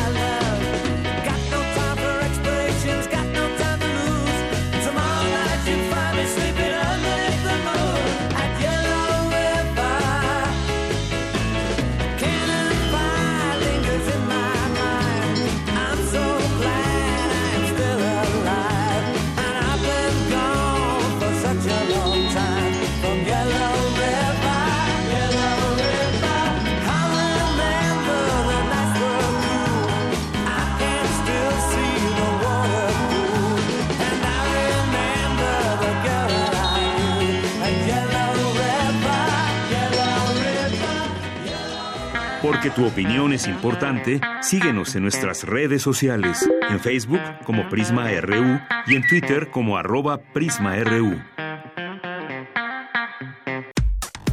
Relatamos al mundo. Relatamos al mundo. Continuamos dos de la tarde con 52 minutos. Saludos a Feliz Feberoz y Jimena Montsua, también a pues ellos que estuvieron aquí hace unos momentos. Y pues en los temas nacionales, algunas cosas que ya destacamos, el tema de la Guardia Nacional y esta eh, aprobación que hubo para un mando civil. De ello seguiremos platicando, pero también hubo otras otras noticias. Eh, por la mañana, el presidente López Obrador habló del plan contra el robo de combustible y presentó los resultados de este plan. Y a sus palabras dijo que ya se normalizó el abasto en todo el país a pesar de las resistencias que hubo y reiteró que el operativo continuará continuará debido al robo de combustible y que podrá, haber un ahorro de 50 mil millones de pesos. También estuvo el director de Pemex, Octavio Romero, que dijo que el robo de barriles de combustible pasó de 80 mil barriles diarios a 8 mil. Que bueno, pues por lo que vemos todavía hay mucho por hacer. También el titular de la Sedena dijo que el ejército ha localizado 1.260 tomas clandestinas, mientras que el titular de la Marina dijo que se han vinculado a proceso cuatro embarcaciones por prácticas de trasiego de combustible no autorizado. Bueno, pues esto con respecto a las últimas cifras que hay en torno de esta estrategia contra el robo de combustible. También se mencionó que eh, se encontraron al menos dos bodegas con autos de lujo, que los cuales también serán subastados, como se ha hecho con distintas aeronaves también. En otro tema, los líderes de las fracciones parlamentarias que integran el Senado alcanzaron este acuerdo de la Guardia Civil y bueno, pues harían algunos eh, Guardia Nacional con un mando civil y que harían posicionamientos, ya no tanto ese debate, dado que se hizo este em, acuerdo, pero sí algunos posicionamientos de los distintos partidos políticos. Eh, también en otro tema, en otro tema, el subsecretario de Derechos Humanos, Migración y Población de la Secretaría de Gobernación, Alejandro Encines, reconoció la presencia de delincuentes dentro de las caravanas migrantes que buscan aprovecharse de quienes desean ingresar a México por razones humanitarias. También eh, concluyó operaciones el albergue para migrantes en Piedras Negras. Esto lo dio a conocer el Gobierno de México, que este miércoles concluyó operaciones el albergue temporal para personas migrantes allá en Piedras Negras, Coahuila que conjuntó los esfuerzos de los tres órdenes de gobierno.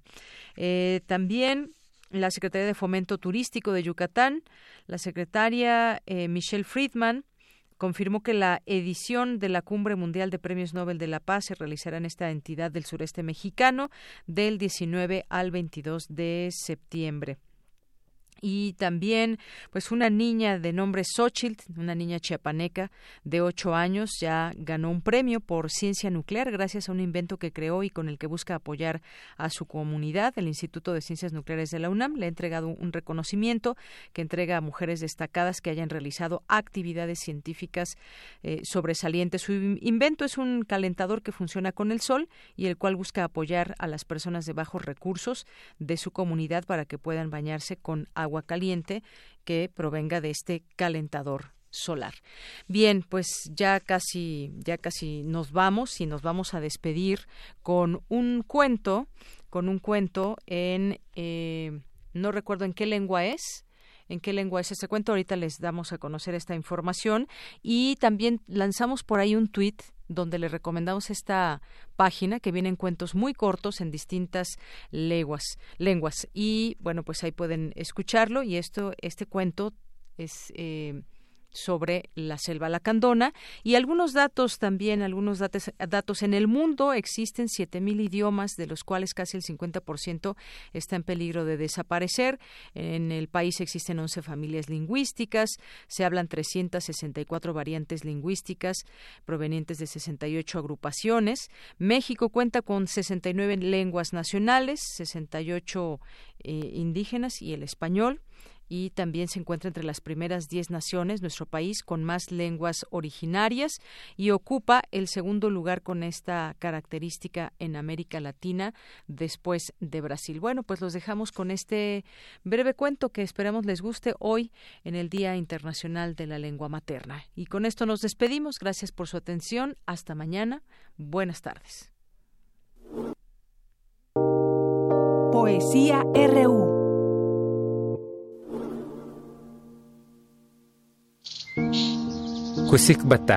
Cuentan que cuando los dioses crearon a los seres que habitan esta tierra, dejaron incompletas a unas criaturas muy pequeñas, los aluches.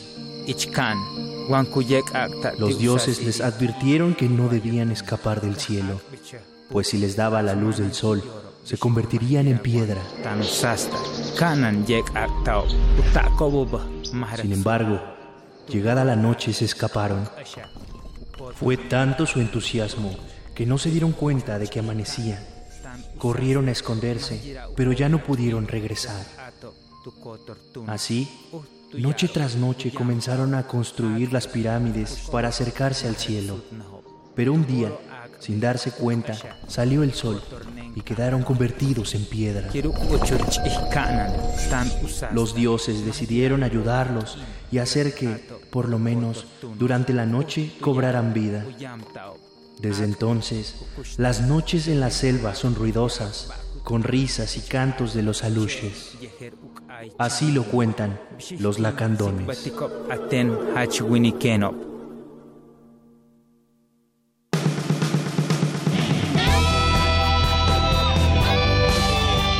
Prisma RU. Relatamos al mundo.